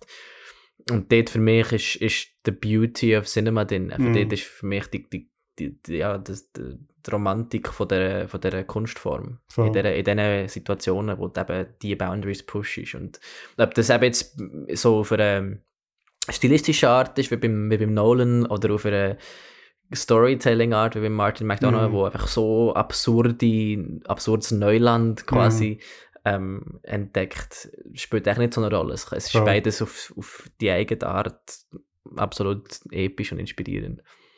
Cool, das ist äh, ein sehr schönes Schlusswort für die Kategorie. Ähm, ja, und ich finde, es lohnt sich dort ja immer, wie auch ein bisschen an die Anfänge von, von dem Medium zurückzuschauen. Also für mich ist noch so ein bisschen eine Honorable Mention, wo ich echt die, mir ja überlegt, was werden die Top 3 ist, sind so ein bisschen Buster Keaton-Filme, weil dann hast du halt wirklich echt alles müssen physisch machen. Du hast gar keine andere Möglichkeit gehabt. Also klar, Tricktechnik hat es dann zwar Mhm. auch schon gegeben, aber ich meine, er hat ja also eine ganze Brücke gesprengt, mit einem Zug getroffen und das hätte sich genau einisch können machen und wenn das nicht hat hergehauen, also nicht mehr er, ja zum Teil hat ja wirklich sein Leben riskiert, einfach für irgendwelche Stunts. Nicht, dass das immer so muss sein und ich glaube, es ist schon gut, hat man mittlerweile ein bisschen, ist das alles ein bisschen sicherer geworden, also ich jetzt nicht irgendwie romantisieren, aber ich finde schon irgendwie eben so die Leidenschaft, die man dort drin erkennt für das Medium und auch so ein bisschen, ja, so ein bisschen die extra Mile zu gehen, um irgendwie etwas zu erzählen, wo eben vielleicht nicht einfach überall so geliefert bekommst, finde ich, finde ich sehr faszinierend. Ja, 100 Pro. Also es wäre bei mir auch der schnell mal noch gekommen, irgendeine eine Charlie Chaplin-Szene, yeah. so von The Kid, wo er, glaube das erste Mal, wo er, die erste Szene oder eine von der ersten Szenen, wo er das Kid am Strassenrand findet, wo er auch ohne Dialog, ohne Ton, ohne gar nichts so unglaublich viel erzählt. Oder mm, echt eine mm. Einstellung, simpelste Weise, aber es ist so viel Story drin. Mm, oder mm. fast auch theatermäßig. Ja, ich war ja, noch viel voll, früher am Theater, voll, gewesen. Oder, aber es ist wirklich mega inspirierend für so jetzt in diesem Medium zu arbeiten. Und es, ist echt, es, ist, es hat jetzt noch gut, so die letzte halbe Stunde mit dir darüber zu reden. Es hat mich wieder ein bisschen daran erinnert, warum man sich eigentlich liebe, was ich mache. das ist super. ähm, ja, und ich hoffe, dir, die jetzt das hier hört, ähm, habt auch ein bisschen eintauchen in die Welt. Und ähm, ja, könnt die Szenen nachschauen, die sind alle verlinkt. Und ja, würde mich auch noch interessieren, so ein bisschen zu hören, eben, was, was sind so eure Szenen von Filmen, wo ihr sagt, boah, das hat mich irgendwie geflasht. Oder eben so Frage, wie haben sie das gemacht, wie haben sie das hergebracht weil, äh, ich meine, es war jetzt natürlich eine kleine Selektion gewesen und ich glaube, wie du äh, sagst, ich glaube, wir hätten noch Stunden über das weiterreden. Ähm, genau, aber jede Podcast-Folge muss auch mal enden. ja, ähm, ich glaube, an dieser Stelle äh, würde ich da mal ins Outro reinklepfen und äh, danke dir echt, dass du da bist. Mega cool gewesen, mit dir über all die Themen zu schnurren.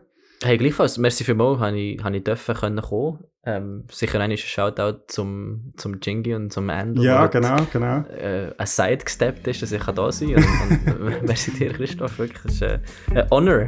Ja, das freut mich. Und ähm, genau, ich hoffe, in einer oder anderen Form begegnen wir dir vielleicht auch schon mal im Podcast wieder. Und sonst, ähm, ja, bin ich, freue mich von dir zu hören, was, äh, was du machst, in welchen Filmen du widmest. Und vielleicht können wir ja hier mal etwas besprechen, wo da irgendwie ist rausgekommen Mal schauen, was da nachkommt. Hey, ja, auch gerne. Ich bin immer, wir sind ja wirklich beim gleichen, in der gleichen Himmelsrichtung von Stadt, Genau. sagen wir mal. Und äh, ja, auch nicht, auch nicht zu viel anzutönen. Im, im, Im Juni kommt der neue Indiana Jones, könnt ihr schauen. Alright. Ja, ähm, in diesem Sinn, bleibt gesund, habt Sorge und äh, bis bald. Tschüss zusammen. Ciao, ciao.